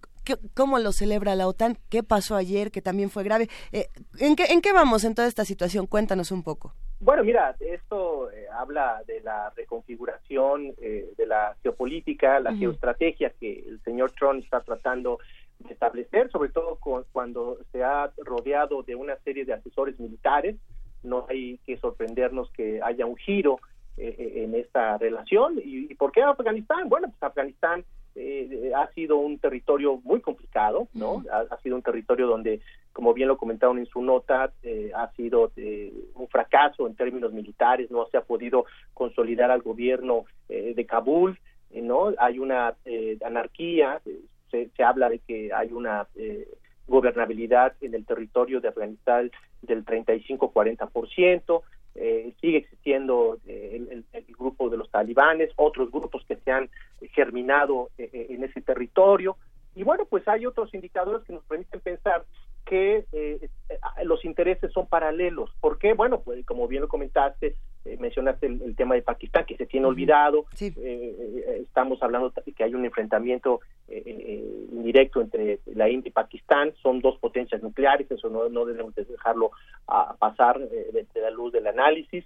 Y también existe pues el otro jugador, que es, China y, y, Rusia, ¿no? Que, que, que, que no quiere dejar pasar esta situación y otro país que está de juntito, que es Irán. ¿no? Entonces sí es un polvorín, es una ensalada de, elementos históricos que nos permiten pensar que eh, Estados Unidos no quiere renunciar a su presencia militar, a su presencia estratégica en la región y lejos de, pulverizar los conflictos, pues está tratando de, tener una, un mando militar que trate de, administrarlos, de eliminarlos y, pues, supuesto, eh, justificar de una manera u otra la presencia en esa región. Sabemos, eh, Adolfo Labor, de las reacciones que ha habido en estos países, porque escuchando eh, a Donald Trump hace un par de días, eh, con, con, este tono admonitorio, con este tono em, como de suficiencia, de autoridad que, le ha granjeado a Estados Unidos tantísimas enemistades en el mundo, eh, uno pensaba, bueno, si yo fuera el primer ministro de India, de Pakistán, de Afganistán, decía, oiga, oiga señor, bueno, el presidente, el, sí, Afganistán, eh, diría, oiga, señor, vaya usted a darle instrucciones y a decirle más vale que se porten bien a alguien más, ¿no? Claro. Sí, no, pero pues es parte del, del estilo eh, pues atípico, ¿no? no hay una, un discurso diplomático el señor Trump, no solamente en términos de la política local, ha fracturado la, los protocolos, sino en términos de la política internacional también. Eh, eh, se, refiere a, estos países, algunos de ellos aliados de, Estados Unidos, como subordinados completamente, ¿no? Entonces, eh, el hecho de decir, vamos a mandar eh, 15 mil, 20 mil tropas, no se, no se conoce el número, pero se llegó a tener eh, un promedio de 100 mil, 130 mil tropas. Imagínate, en Afganistán, eh, después de la, de, la invasión a Irak, pues eh, podemos pensar en la magnitud de, esta situación. Entonces, sí creo que hay una propuesta pues un tanto unilateral, a él se le olvida, al Estados Unidos se le olvida, que ya pasamos de un mundo unilateral a un mundo multipolar, multipolar, perdón, eh, y en donde hay actores que, que, no están de acuerdo con este actuar de Estados Unidos y esos actores pues los tienen juntitos, ¿no? La India es uno de ellos, Pakistán es otro, eh, eh, Rusia, que ya lo comenté, y China, por supuesto, ¿no? Y esto pues no es un, una acción fortuita, ¿no? medio Asia Menor, Asia Central, se encuentra muy cerca, por lo menos en términos logísticos, de, de, la península de Corea, ¿no? Y, y ya hay un conflicto, ahí hay una velita que no se ha apagado, eh, Aunque nos digan que ya se apagó. No, no, es un tema que va a durar mucho tiempo. Eh, ya hablaremos en otro espacio de el caso de la península, que conozco muy bien. Y eh, tenemos que tener esa perspectiva, ¿no? Se está generando una estrategia global de establecimiento de tropas para poder eh, a través de la geoestrategia mantener un orden geopolítico. Eh, ahí hay algo interesante, Adolfo Laborde, y es que precisamente eh, muchos analistas han apuntado que este, este conflicto de Afganistán se relaciona profundamente con el de Corea del Norte en el asunto de que Estados Unidos está generando una estrategia a, gran escala, ¿no? Que, ¿no? que no los vivamos como conflictos separados. ¿Tenemos que separarlos? ¿Tenemos que analizarlos aislados o cómo le hacemos? No, por supuesto que no. Mira, pues al ladito está, te digo, Irán. Irán está controlado técnicamente, pero bueno, eso no garantiza que haya una, eh, una renuncia al, al uso de, del enriquecimiento de uranio con fines eh, bélicos, ¿no? Hay otro actor que del que se habla muy poco, pues se nos ha olvidado el papel de, de, Israel en todo esto, que de alguna manera se ha mantenido al margen, por lo menos en términos abiertos, de los conflictos, pero bueno, es el, más beneficiado con esta fragmentación del mundo árabe o de estos países que son sus enemigos históricos y bueno, pues eh, eh, repito, el tema de Corea eh, está íntimamente ligado a una operación del Pacífico y de Asia Central que, repito, busca también tener un frente ante un país que ha logrado, de alguna manera, mantener una presencia en las relaciones internacionales y que ha, expresado su interés de regresar a este concierto como potencia, si no global, regional, pero yo creo que es global. Estoy hablando de Rusia. Y el ejemplo más claro es el caso de Ucrania, Crimea, eh, el conflicto en Ucrania, y por supuesto pues la serie de sanciones que se han impuesto a este país a través de, del bloqueo económico. Entonces todo está junto. Yo creo que no podemos desmantelar en el análisis los conflictos globales porque perderíamos la visión y la perspectiva objetiva de lo que está pasando en el contexto regional y global. Las dos notas que circulaban alrededor del tema de Afganistán esta mañana, por supuesto, era la OTAN celebrando la decisión de los Estados Unidos con todos estos temas y los seis muertos y 40 heridos en este atentado de coche bomba en Afganistán hace unas horas.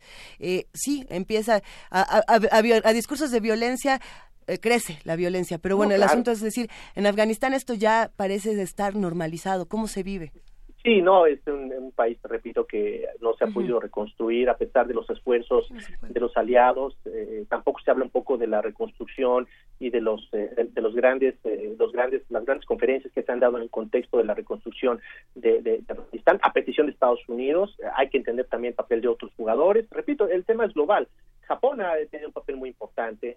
Japón ha eh, perdón que meta Japón, pero Japón es indispensable para entender cuál es la estrategia económica eh, de la reconstrucción de Afganistán y por qué Japón ha tenido un discurso eh, en donde ha cambiado el espíritu de la Constitución. Cada vez más militarizado, por Más militarizado, en donde ya permite poder apoyar a sus aliados en, en, acciones en el extranjero, ¿no? Y en autodefensa. Entonces, estos elementos, las maniobras con Corea, con Corea del Sur, ¿no? Eh, pues nos permiten pensar que se está creando un escenario en donde ante un conflicto de guerra convencional, ¿no? Eh, pueda tener el apoyo y el apoyo ya está ahí. Eh, hay muchos efectivos en el Asia Pacífico. Okinawa es una isla que estuvo hasta 1972 eh, controlada por los Estados Unidos, pero hay una base donde hay aproximadamente 30 mil efectivos, Japón tiene otros tantos, en Corea del Sur hay alrededor de 25 mil, entonces no es fortuito el tema de Afganistán, eh, tiene las capacidades, bueno, que hablar de Guam, que es una eh, base importante, tiene las capacidades técnicas, logísticas, materiales con el, apoyo de, Japón y de algunos otros países para enfrentar cualquier eh, desequilibrio y hablar de desequilibrio, pues tenemos que hablar necesariamente de la expansión de Rusia y, por supuesto, los intereses de China en la región.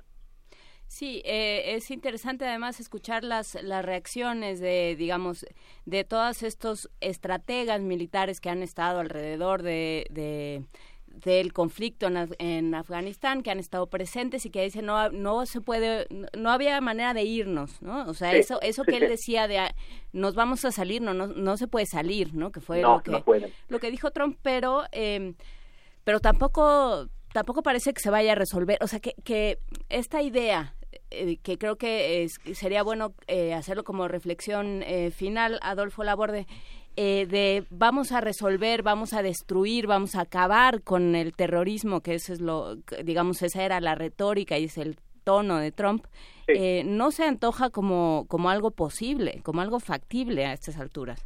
Pues tendrías que tener una capacidad en tierra muy grande. Si con 130 mil soldados no pudieron terminar con estas, estos grupos insurgentes, pues cuántos efectivos se necesitarán, ¿no? Cuando hablamos de 130 mil personas, hablamos de una capacidad eh, logística, hablamos de una economía de guerra, no hay que olvidar también ese punto. Y hablamos de eh, otras, de otro tipo de guerra. Estamos, o sea, él, él, está hablando de una cosa como, como de la Segunda Guerra Mundial.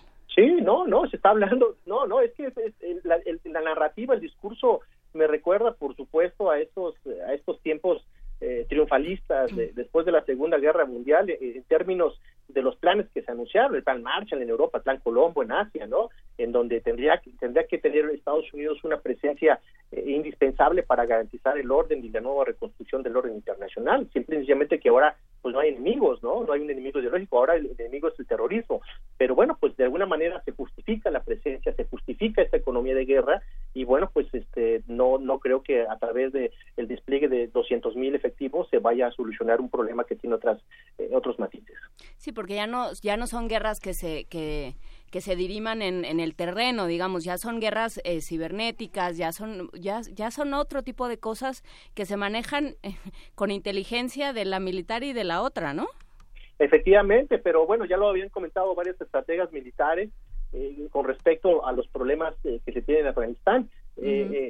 Con asesoría de, de 8 mil o 13 mil soldados o con unos cuerpos de inteligencia no es suficiente para poder combatir esto, al igual que en Siria, eh, se tienen que desplegar tropas terrestres y eso tiene un costo político, eso tiene eh, a su vez una gran cantidad de, sacrificios en términos de lo que se puede hacer o no se puede hacer en el mundo, pero bueno, también hay que tomar en cuenta lo que está pasando con el señor Trump. Se están buscando eh, justificaciones, se están buscando una serie de reposicionamientos ante temas que todos conocemos. Por supuesto. Habrá muchas cosas que tendremos que seguir discutiendo en las próximas semanas, Adolfo Laborde, y si nos lo permite, seguiremos en contacto, porque eh, yo quiero seguir con el tema de Corea y quiero seguir y seguir y China. Con mucho gusto. Yo, yo, yo estuve, yo viví en Corea, viví en Japón, entonces conozco perfectamente bien eso.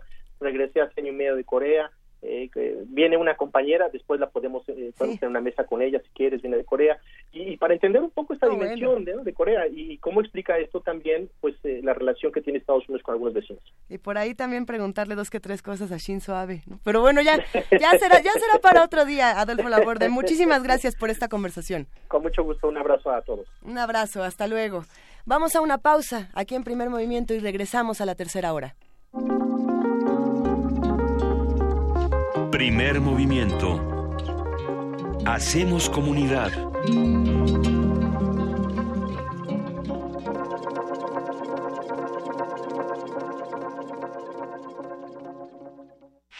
Tres años después, ¿cómo nos mantendremos frescos? Próximamente, en resistencia modulada. Alrededor de nuestro planeta orbita una estructura artificial de origen y funciones desconocidos que la sabiduría popular ha nombrado el Caballero Negro. Existen grabaciones sonoras que parecen revelar la existencia de criaturas descomunales viviendo en las profundidades del océano. En más de una ocasión, víctimas de terribles accidentes han muerto clínicamente por un par de minutos y al despertar aseguran haber visto el infierno. Área 96.1 un programa con todo lo que no se puede explicar. Espéralo. Resistencia modulada, tercer aniversario. Radio UNAM. Experiencia sonora. Cine, teatro, danza, museos, La oferta cultural de la Ciudad de México es una de las mayores a nivel mundial. ¿Te gustaría planear un fin de semana inolvidable? Escaparate 961. La UNAM y la Ciudad de México en un solo lugar. Sintonízanos todos los viernes a las 3 y cuarto de la tarde. Y aprovecha todo lo que esta gran ciudad tiene para ofrecerte. Escaparate 961. Por el 96.1 de FM. Radio UNAM. Experiencia sonora.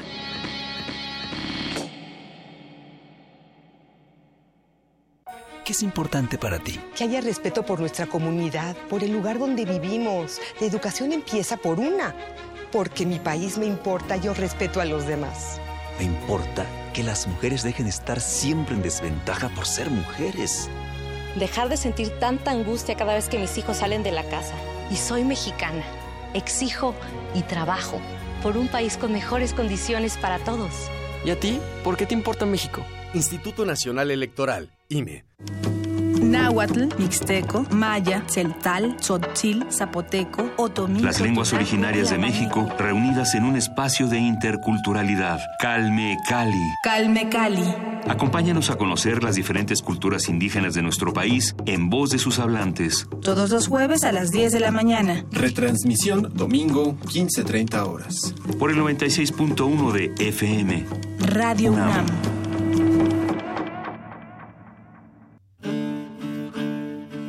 Sumérgete en la música del planeta. Encuentra las perlas acústicas en el Mapamundi. Salpicadas desde Radio Nacional de España, Mundofonías. Una producción de Juan Antonio Vázquez y Araceli Zigane, creada para divulgar los ritmos del mundo. Sábados 6 de la tarde, por el 96.1 de FM. Radio UNAM. Allá afuera pasan cosas que sentimos fuera de nuestras manos. ¿De qué tenemos que pedir perdón? ¿De no morirnos de hambre? Creemos que solo pertenecen a los políticos. Hemos sido tolerantes hasta exceso de Pero en ese mundo, controlado por una minoría, los de la mayoría tomamos las decisiones. Esto es un fanzine sobre la agenda pública y tus derechos en ella, a ritmo de cumbia y salvaje pop. pop. El modernísimo. Todo es política. Miércoles, 21 horas. por el 96.1 de FM, Radio UNAM. Primer movimiento. Podcast y transmisión en directo en www.radiounam.unam.mx.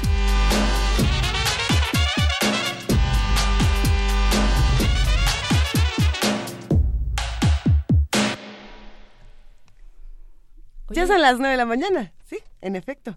Las nueve de la mañana con tres minutos de este miércoles 23 de agosto y nosotros seguimos aquí en primer movimiento. Algo ibas a decir, Juana Inés. Y yo entras y ya son las nueve. No, es que tenemos boletos. Tenemos boletos para el autocinema y luego nos los quitaron. Ya dimos los boletos. mal y nos los quitaron? Ah, dimos hace un momento las películas, que eh, comentamos las películas, pero si quieren consultar más de lo que el autocinema Coyote eh, tiene para ustedes, recuerden que estamos en el Facebook, en Diagonal Primer Movimiento UNAM, si no me equivoco. En Primer Movimiento, en Twitter estamos como P Movimiento y en el teléfono 55 36 43 39. Dimos los de la sede Insurgentes. Después estaremos platicando de qué, qué más tiene. Ya ves, yo sabía. Sí, pero, pero ya el rato. Y ya tienes tu poesía porque Armando Carreto dice que ya está esperando, ¿eh? Ya, ya está. Y me, y me pone nerviosita. Así que a ver. Vámonos. Es hora de poesía necesaria.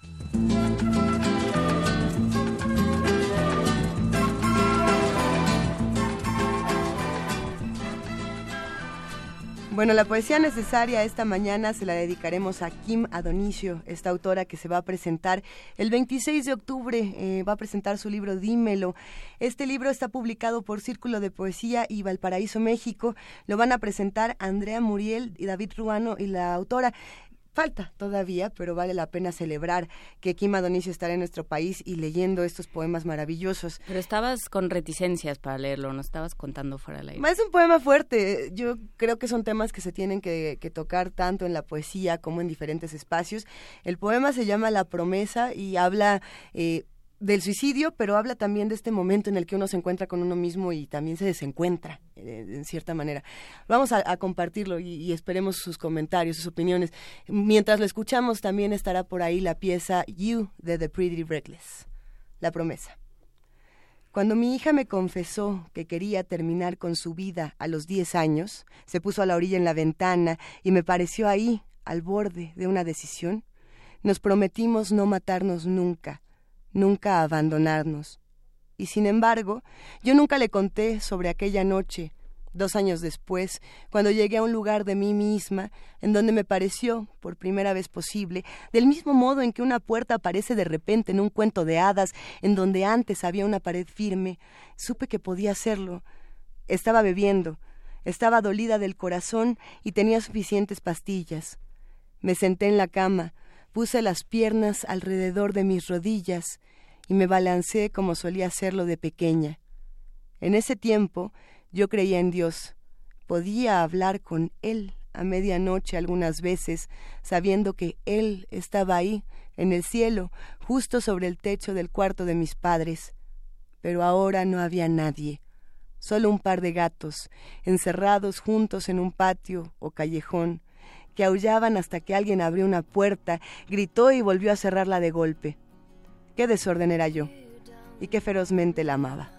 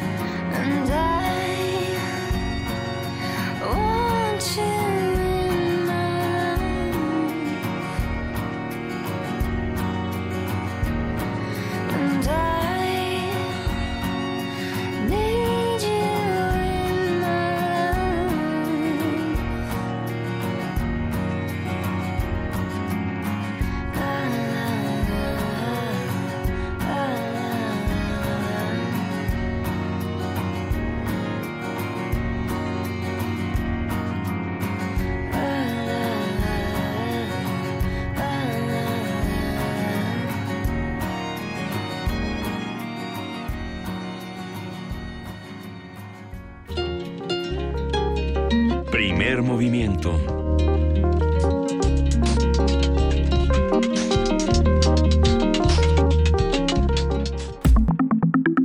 La de... En su más reciente libro, La rebelión de las audiencias, el periodista Genaro Villamil asegura que el poder de Televisa en México ha llegado a su fin, junto con el sistema político, Villamil explica que la era digital y su lenguaje en redes sociales ha superado a los grandes medios de comunicación. La rebelión de las audiencias aporta elementos de discusión teórica y descripción periodística de los fenómenos televisivos y digitales. Hace una revisión histórica sobre las reformas en materia de telecomunicaciones y ofrece un acercamiento al mundo de las redes sociales y del Homo sapiens. Estas redes sociales también han sido criticadas por ser un terreno fértil para la divulgación de fake news, o sea, noticias faltas, falsas y de contribuir a la posverdad, es decir, la manera en que se crea opinión pública no a partir de hechos o datos, sino a través de la percepción que generan ciertas noticias. Con la era digital también han surgido nuevas figuras, como el productor de contenidos, que integran conocimientos de otras áreas, habilidades empresariales. Se pone interesante esta discusión. Por lo mismo, esta mañana vamos a platicar con Genaro Villamil sobre la transformación que han sufrido los medios, la información, las autoridades y sobre todo los consumidores, las audiencias. Genaro Villamil, como siempre, es un placer escuchar tu voz. ¿Cómo estás? Buenos días. ¿Qué tal? Buenos días. Un abrazo a ustedes y a todo el auditorio y a las audiencias justamente de Radio. Y a las audiencias. Este libro es, es una maravilla, lo tenemos aquí entre nuestras manos, La rebelión de las audiencias, de la televisión a la era del trending topic y el like. ¿Qué, qué le pasó a las audiencias y cómo en esta, en esta tremenda ola de las redes sociales, las plataformas digitales, eh, la televisión se nos quedó abajo y no nada más se quedó en el revolcón?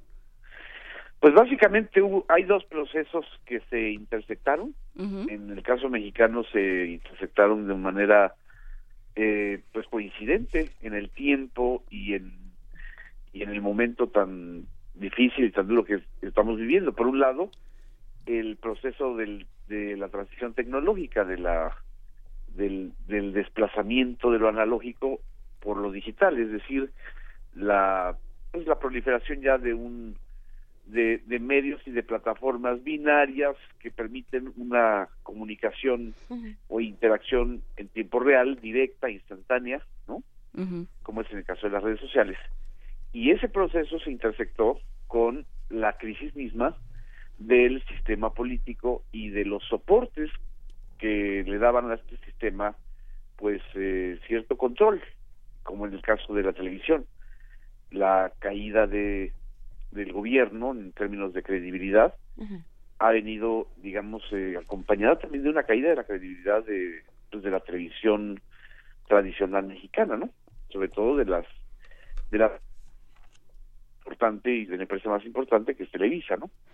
Este proceso se intersectó y es lo que ha generado un estado de rebelión, como yo le llamo en el libro, ¿no? Sí, creo que es, es muy interesante esto que planteas, eh, Genaro Villamil, porque porque habla también de, eh, de, no solo de un clima tecnológico y mediático sino de un clima social y político o sea este eh, porque bueno hablar de Televisa es hablar también de una relación muy eh, muy poco ortodoxa con el poder, muy poco sana para los televidentes y para aquellos a los que en teoría tendrían que servir y a los dueños del espectro radiofónico, que son, radioeléctrico, que somos nosotros, todos los contribuyentes, ¿no? Entonces, eh, ahí, ahí lo que hubo fue una, darle la espalda, a, por un lado al gobierno, pero también a, estos medios que, eh, que están eh, funcionando como voceros y como, y como cómplices del gobierno.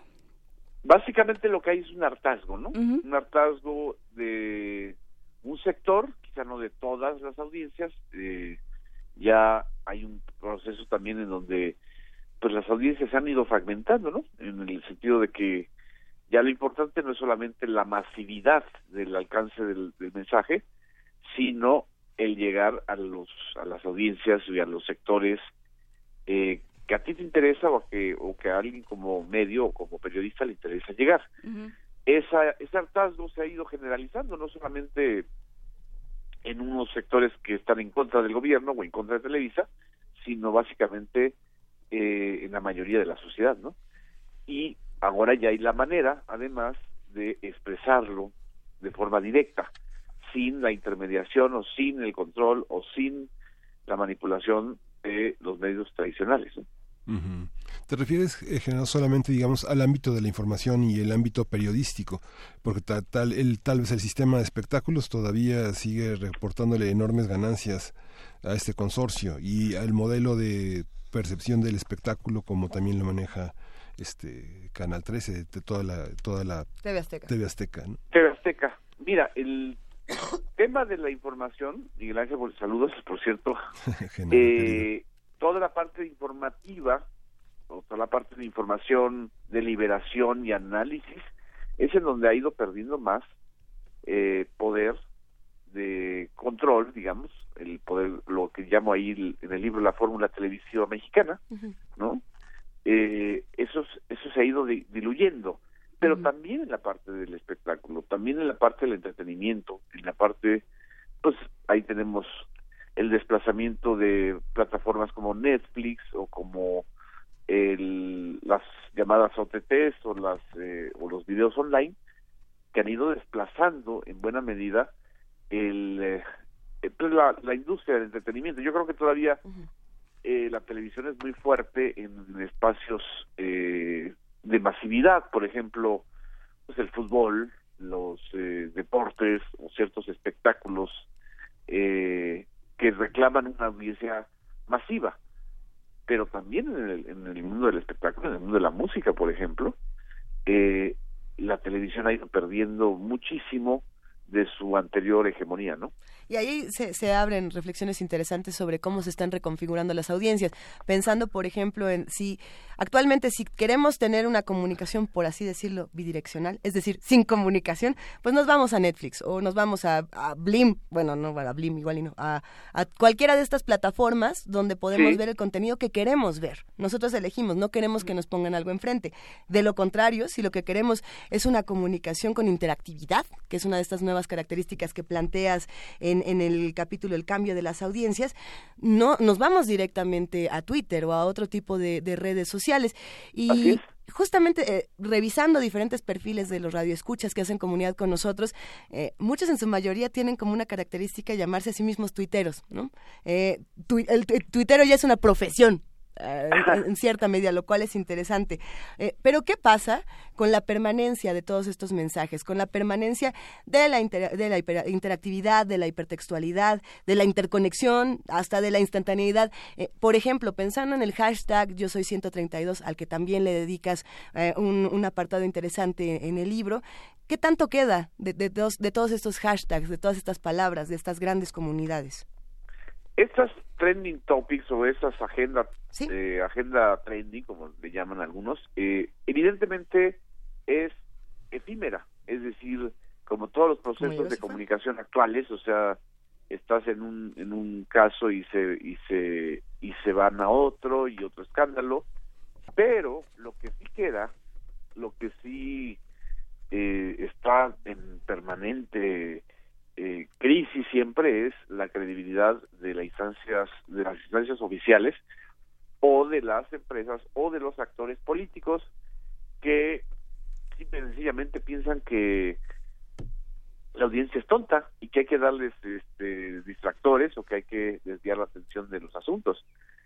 El movimiento Yo soy 132, yo creo que fue el primer movimiento de esta era digital y de esta nueva era de movilizaciones a partir de convocatorias online, ¿no? Así es. Y de ahí han venido muchísimos, ¿no? Ahí de ahí se han generado muchos otros de todo tipo y de todos niveles, ¿no? Pero lo que sí permanece, eh, en tanto el sistema político no cambie, es un estado de rebelión, es decir, un estado de eh, falta de credibilidad, de desafío a las versiones oficiales, incluyendo a, veces hasta las versiones eh, más creíbles, ¿no? Eh, ya hay prácticamente un, un, proceso de desgaste, ¿no? Eh, desgaste acumulado precisamente por tantos, eh, por tantas eh, cuestiones que han ido dañando la credibilidad del gobierno. Pongamos un ejemplo, el caso de el hashtag ya me cansé, que ahí en el libro lo, lo manejo como ejemplo, ha sido el hasta el momento el, el hashtag o el trending topic más mencionado en el en, en estos últimos cinco años por millones de, de usuarios de las redes, millones de, de, de, ciudadanos que están interactuando como un reflejo del hartazgo de las versiones y de las mentiras oficiales. Y además relacionado con el caso de, de Ayotzinapa, ¿no? Sí, por supuesto. Creo que lo que queda, eh, creo que hay una reflexión que nos toca hacer a, los medios, Genaro, que es eh, dónde quedamos, ¿no? Frente a este, frente a, estas nuevos nuevas plataformas que además eh, creo que los quienes nos dedicamos al periodismo nos hemos resistido ¿no? por un lado, a entender cómo funciona o, ha habido cierta resistencia a pensar eso que nosotros entendíamos como periodismo, ¿no? De todas las mañanas abrir un cierto medio, prender, encender, escuchar, ver o leer un medio y de ahí tomar la información y de ahí nosotros de publicar y tal. Eh, eso ya no existe, digamos, eh, quienes están consumiendo contenidos ahora los están consumiendo de otra manera, quienes ahorita están empezando a consumir información y contenidos lo están haciendo de otra manera y están entendiendo de otra manera lo que nosotros entendimos como credibilidad, como responsabilidad periodística, como ética. Eh, ¿Qué nos queda, digamos? ¿Cómo, cómo hacer el cambio? ¿Qué, qué se queda eh, con qué valores nos quedamos o con qué eh, directrices nos quedamos y cómo nos adaptamos a esta nueva forma de consumir contenidos. Yo creo que nunca como ahora es necesario hacer más periodismo y sobre todo periodismo digital, es decir, eh, un periodismo convergente como también hay que manejarlo en el sentido de que yo por ejemplo no dejo ni de ver televisión ni de ni de ni de leer periódicos ni de escuchar radio no porque sea yo alguien atávico a mis costumbres, sino porque también lo importante es converger, es decir, que, que estos lenguajes y que estas plataformas y que estos medios también tengan una expresión en las en, en, en, los medios digitales, ¿no? Lo peor que podemos hacer es decir esto no está pasando o va a ser eh, una moda o es efímero, ¿no? No, no esto esto sí es un cambio eh, tan importante o tan eh, fuerte como, como en su momento fue el cambio en la revolución industrial, es decir, eh, hay una transformación que para bien y para mal, en muchos sentidos, nos está obligando a replantear nuestro propio papel como periodistas, nuestro propio papel como comunicadores, ¿no? Y en el sentido de que de, de que si no buscamos nuestras audiencias, no vamos a tener eficacia en nuestro mensaje, ¿no? Básicamente el libro es un llamado o un reclamo sobre todo a los comunicadores de ahora y a los del futuro y a los periodistas de ahora y del futuro a que piensen en sus audiencias, a que piensen no en el medio para el que estás trabajando, no en el jefe, no en el poder político para el que quieres escribir, sino en tus audiencias, ¿no? Hay que decirlo antes de que a Genaro Villamil le den un zape los de Editorial Grijalvo, que estamos hablando de la rebelión, es que sí, para eso te mandaron, la rebelión de las audiencias en Editorial Grijalvo de Genaro Villamil, eh, ahorita vamos a poner la imagen en redes para que, para que quede todavía más claro y más posicionado, Viviana. Sin embargo, Genaro, hay una parte en las nuevas audiencias hay una hay una hay una presencia de las nuevas audiencias que consiste en ser nuevamente dirigidas mediante buscadores eh, eh, les llaman inteligentes en la que las búsquedas se restringen de una manera cada vez más atroz. O sea, hay una parte en la que no hay manera, digamos, si tú buscas una cosa en distintos idiomas, eh, con distintas eh, formas de, búsqueda, con asociaciones eh, que pueden ser como propias de un investigador que conoce muy bien el tema, encuentras cosas muy distintas a que si preguntas este cómo, cómo, cómo prendo la estufa, por ejemplo, ¿no? Sí, el estado de rebelión, es muy importante este punto, el estado de rebelión todavía sigue estando frente a los medios tradicionales. Pero todavía no se ha reflejado, salvo en algunos espacios de, de ciberdisidencias que yo llamo, o de ciberactivismo, no se ha eh, reflejado en contra de las grandes empresas, eh, como Facebook, como Twitter, como Google, que se están convirtiendo en acaparadores de la información o en sensores eh, voluntarios o involuntarios de la comunicación. Lo, interesante en este fenómeno es que eh, va a venir también eso, es decir, eh, en la medida en que la sociedad se apropia o ciertos sectores de la sociedad se apropian también de las agendas informativas, pues se vuelven también muy cuestionadores y cuestionadoras de las formas o las fórmulas en las que, por ejemplo, Facebook te quiere inducir a, a, a comprar, por ejemplo, o a presentarte publicidad como si fuera información o a o a privilegiar ciertas este ciertas cuentas o ciertos eh, espacios en donde pues la información es no es confiable no entonces eso también va a suceder. Es decir cuando hablo en el libro de del, del panóptico al revés quiere decir que así como ellos nos quieren vigilar o nos quieren controlar la información la comunicación binaria te permite también tú vigilar a ellos y, y, revertirles el mensaje. Eso es, eso es también muy, muy importante. También eh, implica una responsabilidad en el manejo de la información y del, y del uso de las plataformas. Pero los periodistas tienen cuentas de, de en sus redes sociales. las audiencias, por supuesto, tendrán su Facebook o su Twitter. Eh, los diferentes medios. Pero también por ahí los que tienen Twitter, los que tienen Facebook, son las, las, las instituciones, ¿no? Y los gobernantes y los políticos. Y, y gratis pueden tuitear lo que quieran, cuando quieran, a la hora que quieran y hacer la campaña del tamaño que ellos quieran. Hay, hay también un problema de regulaciones que se ha discutido constantemente en diferentes medios sobre qué va a pasar con, con estas nuevas plataformas y con los políticos que están haciendo otro tipo de política y ya ni siquiera metamos a Donald Trump en, en el tema. Hablemos, por ejemplo, de lo que ocurre en nuestro país. ¿Cómo ves estos temas, Genaro? Son temas que se van a discutir mucho más intensamente en el 2018, ¿no? por eh, ejemplo. la, la batalla por la sucesión en este 2018 va a ser se va a dar justamente en los espacios digitales, en donde están las audiencias eh, digitales, que son las que además están generando la agenda informativa, ¿no? Eh, va a haber de todo, como ya hay, hay campañas de miedo, hay campañas de odio, hay información falsa, hay mucha mucho intento de ensuciar las redes. Eh, bajo este tema, ¿qué es lo que qué es lo que conviene discutir y en términos de regulación?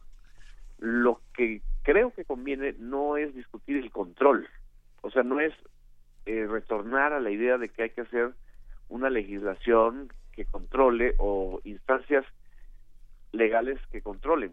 Los intentos han sido múltiples desde desde la ley Fallar, desde otros, desde desde eh, los estados se han intentado pues controlar el flujo de la información y de la comunicación en Internet, lo cual es bastante riesgoso porque eh, estamos en, la plataforma de internet es una plataforma global.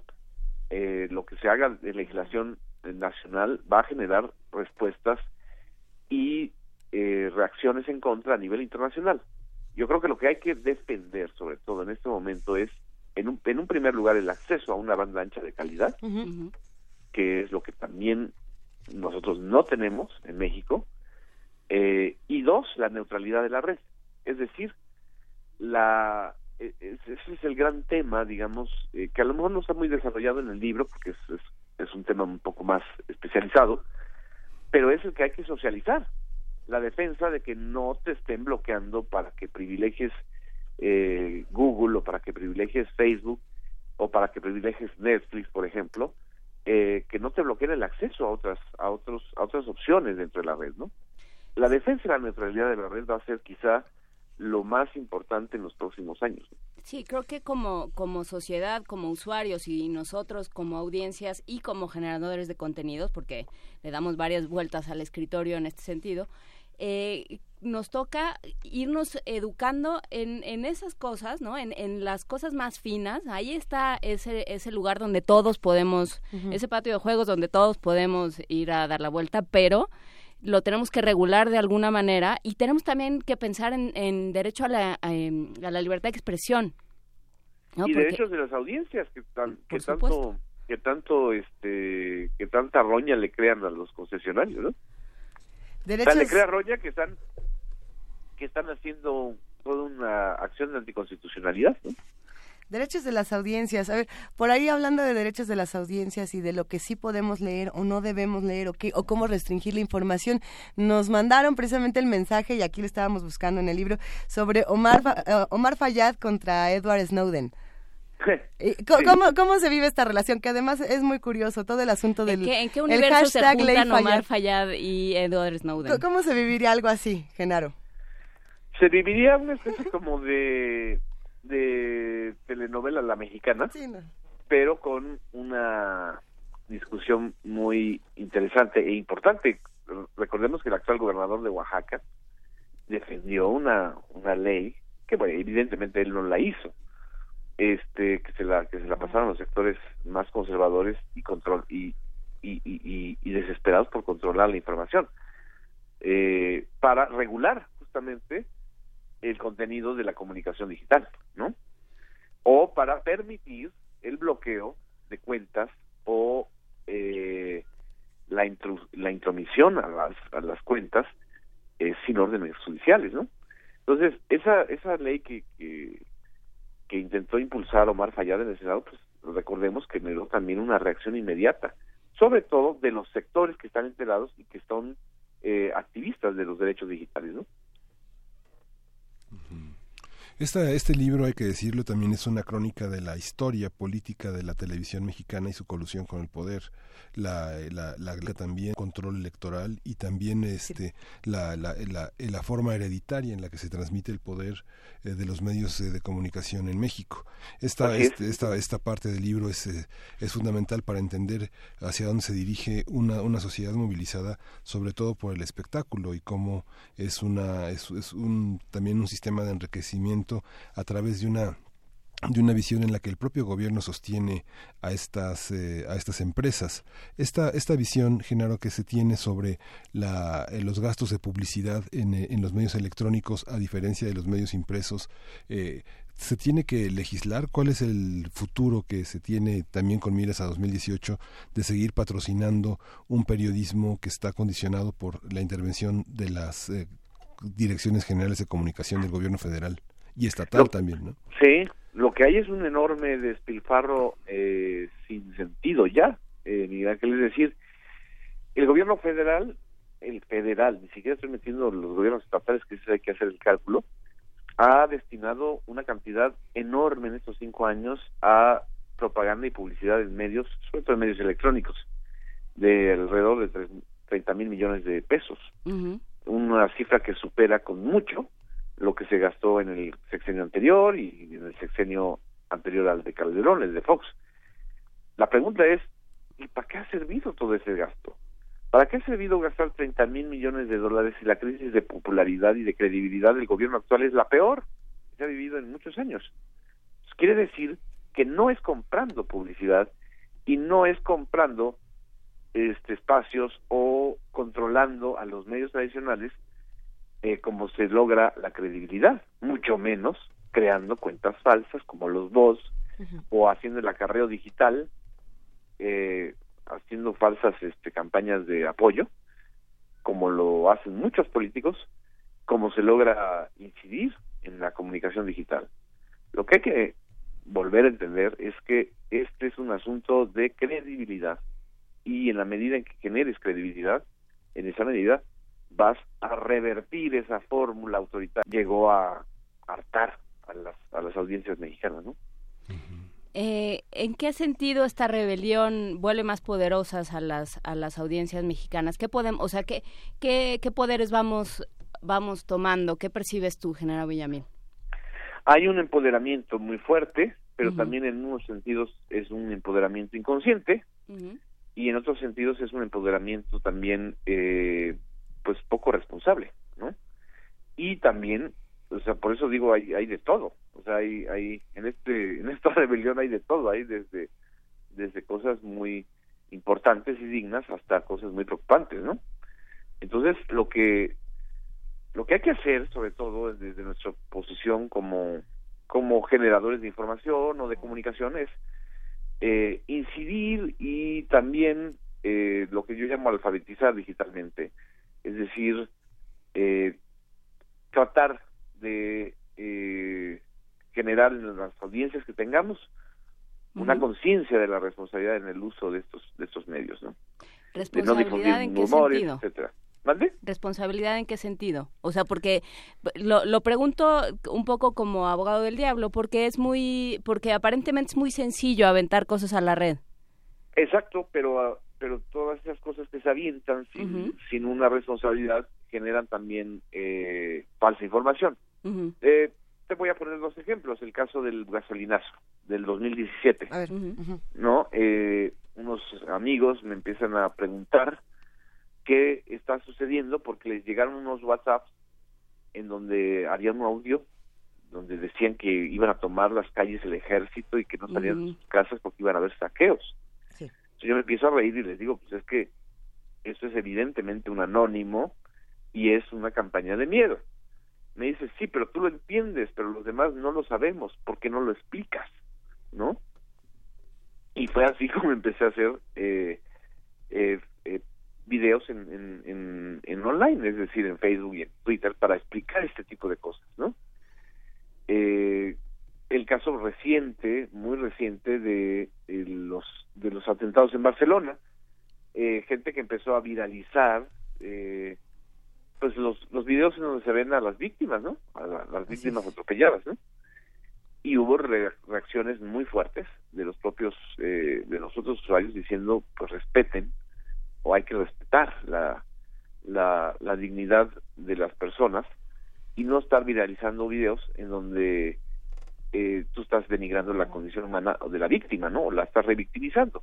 Algo muy similar pasó con aquel episodio del chico que que entró a la escuela y mató a sus alumnos, a sus compañeros y a la maestra, ¿no? Así es. Es decir, hay una lucha permanentemente, una lucha ética en contra del morbo, en contra de lo sanguinario que puede ser este mundo, ¿no?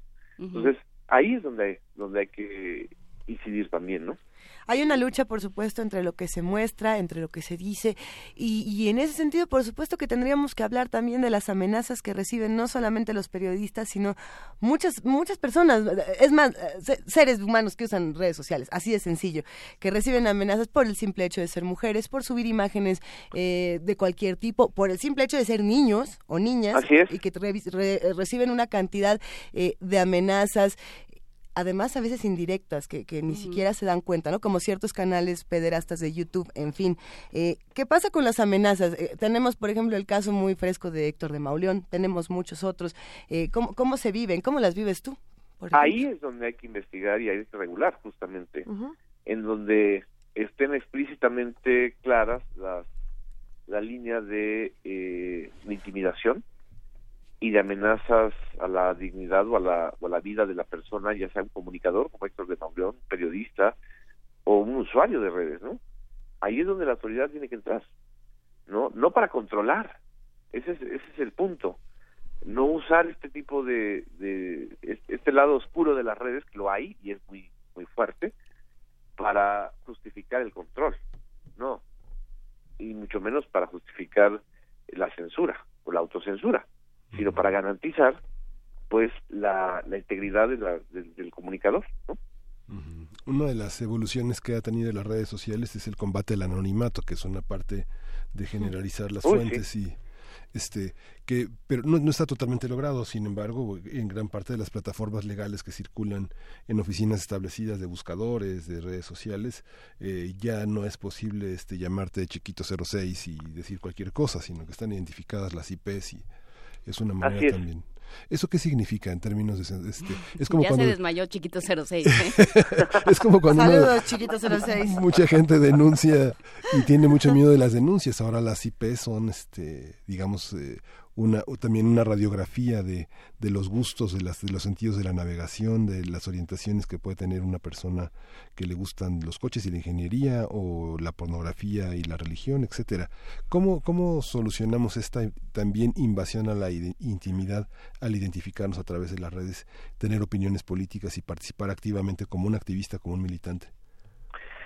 Es un asunto todavía por legislar es también, y un asunto todavía por, por decantar, porque también hay una infinidad de, de pues de abusos, ¿no? El famoso, los famosos algoritmos que te van auto autoclasificando, ¿no? Sin que te des cuenta, ¿no?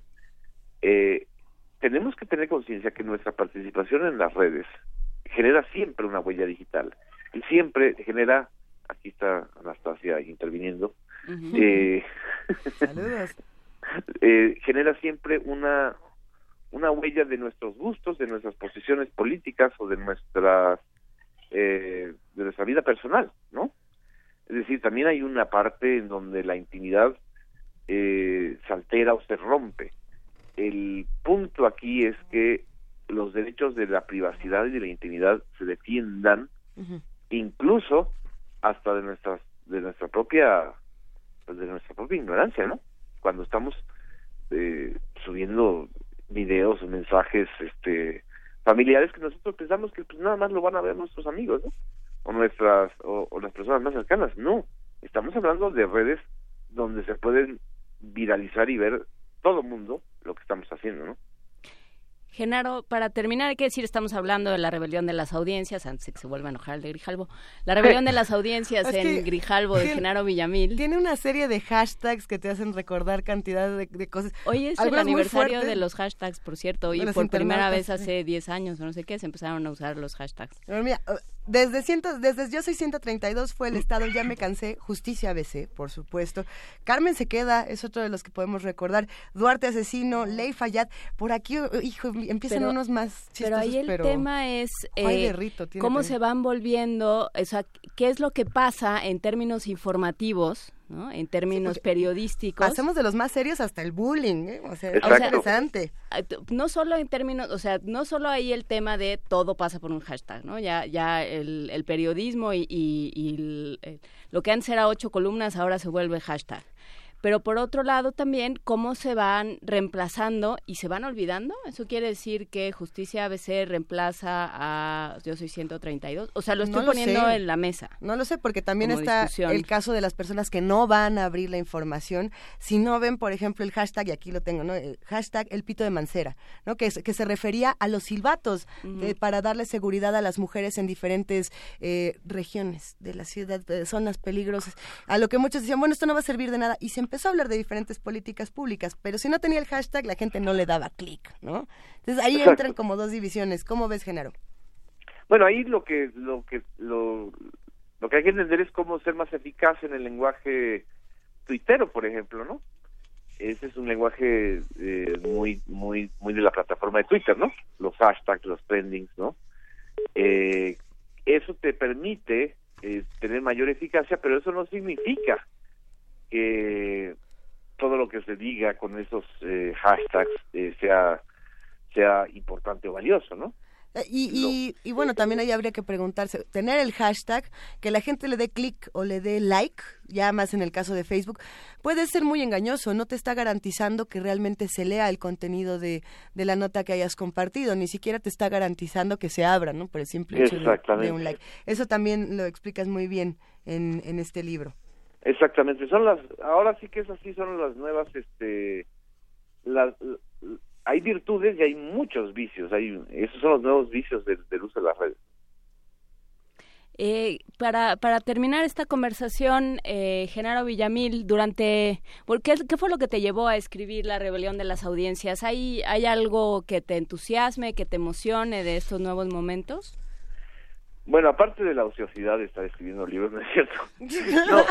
Además de los adelantos y, y las regalías y esas cosas.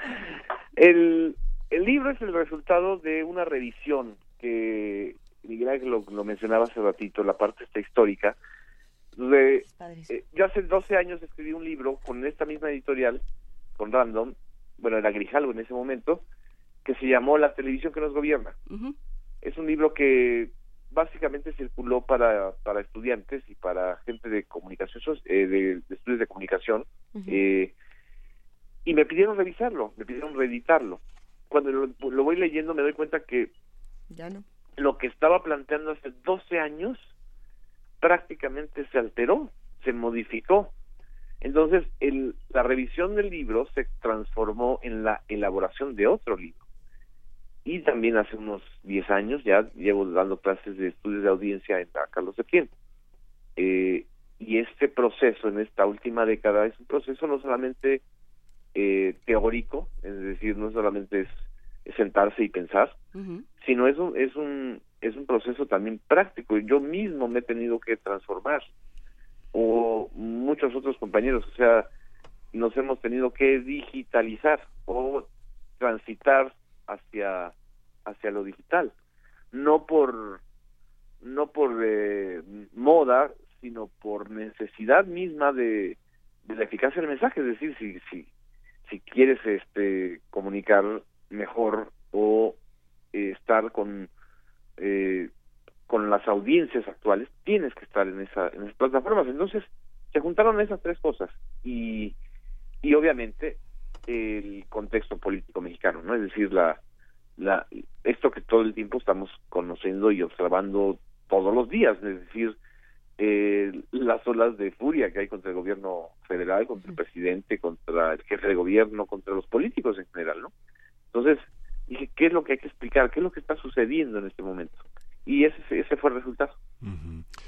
desde el ámbito académico, ¿cómo entender? Hace un momento hablábamos, hablaba este jóvenes de las campañas que en el sector privado se hacen en el Consejo Mexicano de la Publicidad, todas esas campañas, desde el ámbito teórico, ¿cómo se conciben las audiencias? ¿Quién está estableciendo desde las universidades eh, la manera de entender cómo está compuesto el público?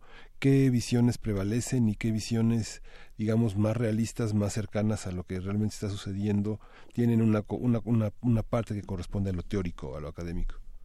Uy, eso es todavía una labor. Eh, la academia siempre va muy lenta y generalmente va detrás de los sucesos, ¿no? Entonces, todavía eh, en, la academia ni siquiera se usa el término audiencia, seguimos hablando de públicos o de lectores o de, televidentes o de rating, en fin, eh, es, eh, no se ha, eh, digamos, en el canon académico no se ha eh, popularizado o establecido este, este, concepto, ¿no? Cosa que sí sucede en los entre los usuarios de las redes.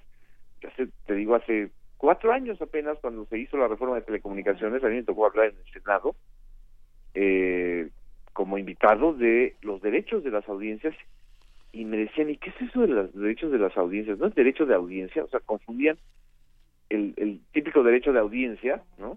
Del Ministerio Público, del, eh, con los derechos de las audiencias. Es decir, eh, hay todavía una parte en donde el mundo académico y el mundo también privado sigue reduciendo el, el concepto y la visión de las audiencias a, un, a términos mercadológicos, nada más, ¿no? Es decir, eh, al marketing, es decir, a cómo vendes mejor, cómo eh, puedes generar mayor eh, tráfico, ¿no? Pero no como haces un mensaje más creíble o como haces un mensaje con mayor calidad, ¿no?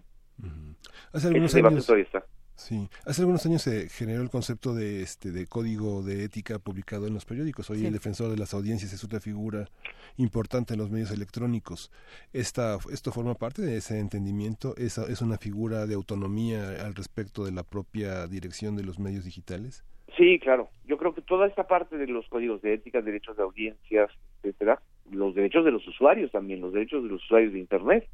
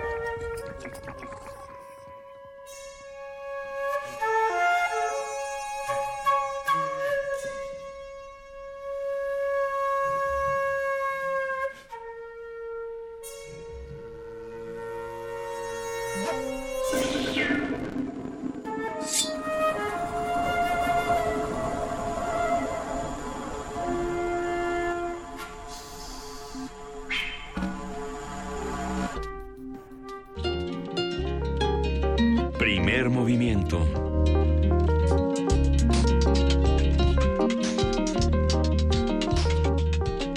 la mañana con 55 minutos, ya estamos por terminar, pero seguimos hablando de ese libro que ha sido el central de esta, de esta emisión.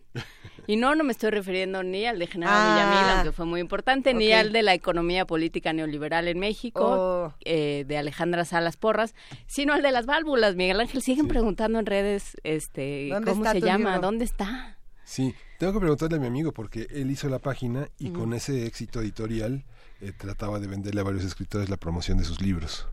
Ok. Es que no es tan sencillo, pero todavía yo creo que los autores están por entender y por estamos por capitalizar las redes sociales y, y las redes digitales como forma de, de promovernos y de y de vender sobre todo y de dar a conocer los libros también. Eh, para eh, ahora sí que en lo que aparece el libro de las válvulas, creo que sería importante regalar el libro de la rebelión de las audiencias de Genaro Villamil. Tenemos solo uno y te pregunto, ah, ok, por teléfono, la primera persona que llame al 55 36 43 39, esperen, no es nomás así, que nos digan. Que les conteste Oscar Villalobos, que acaba de entrar a la cabina. Hola, Oscar Villalobos. No, a ver. ¿No quieres contestar nuestro teléfono? No sé quién le va a tocar contestar, pero creo que va a ser a Miguel. Una, denle un abrazo radiofónico, telefónico a Miguel.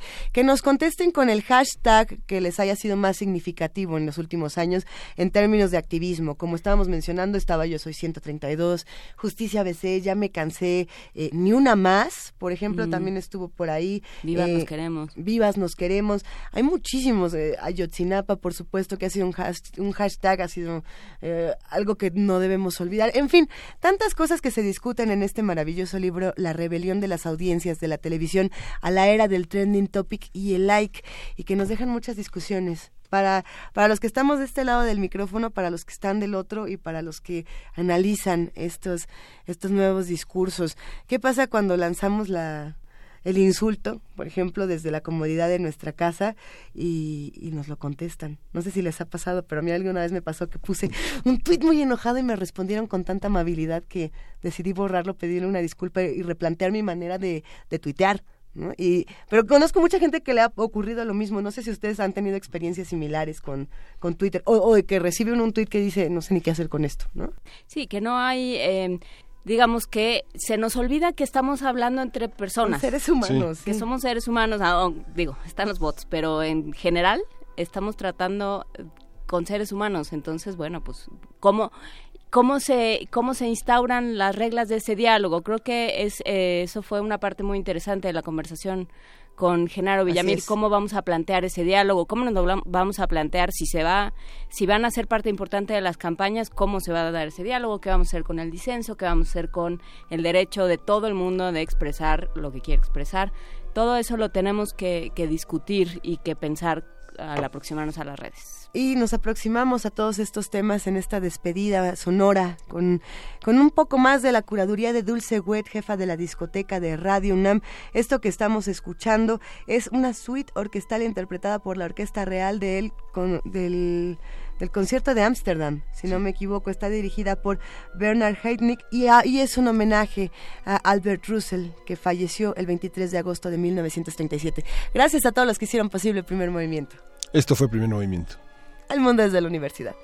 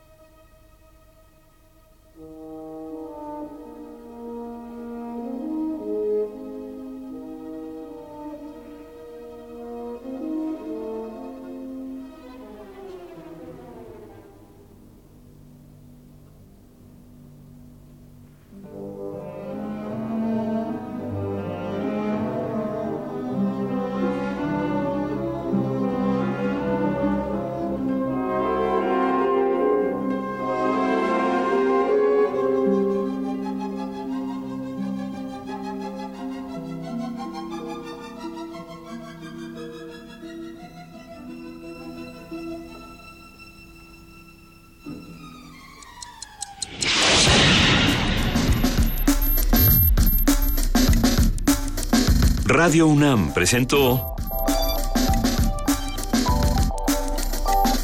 Primer movimiento. El mundo desde la universidad.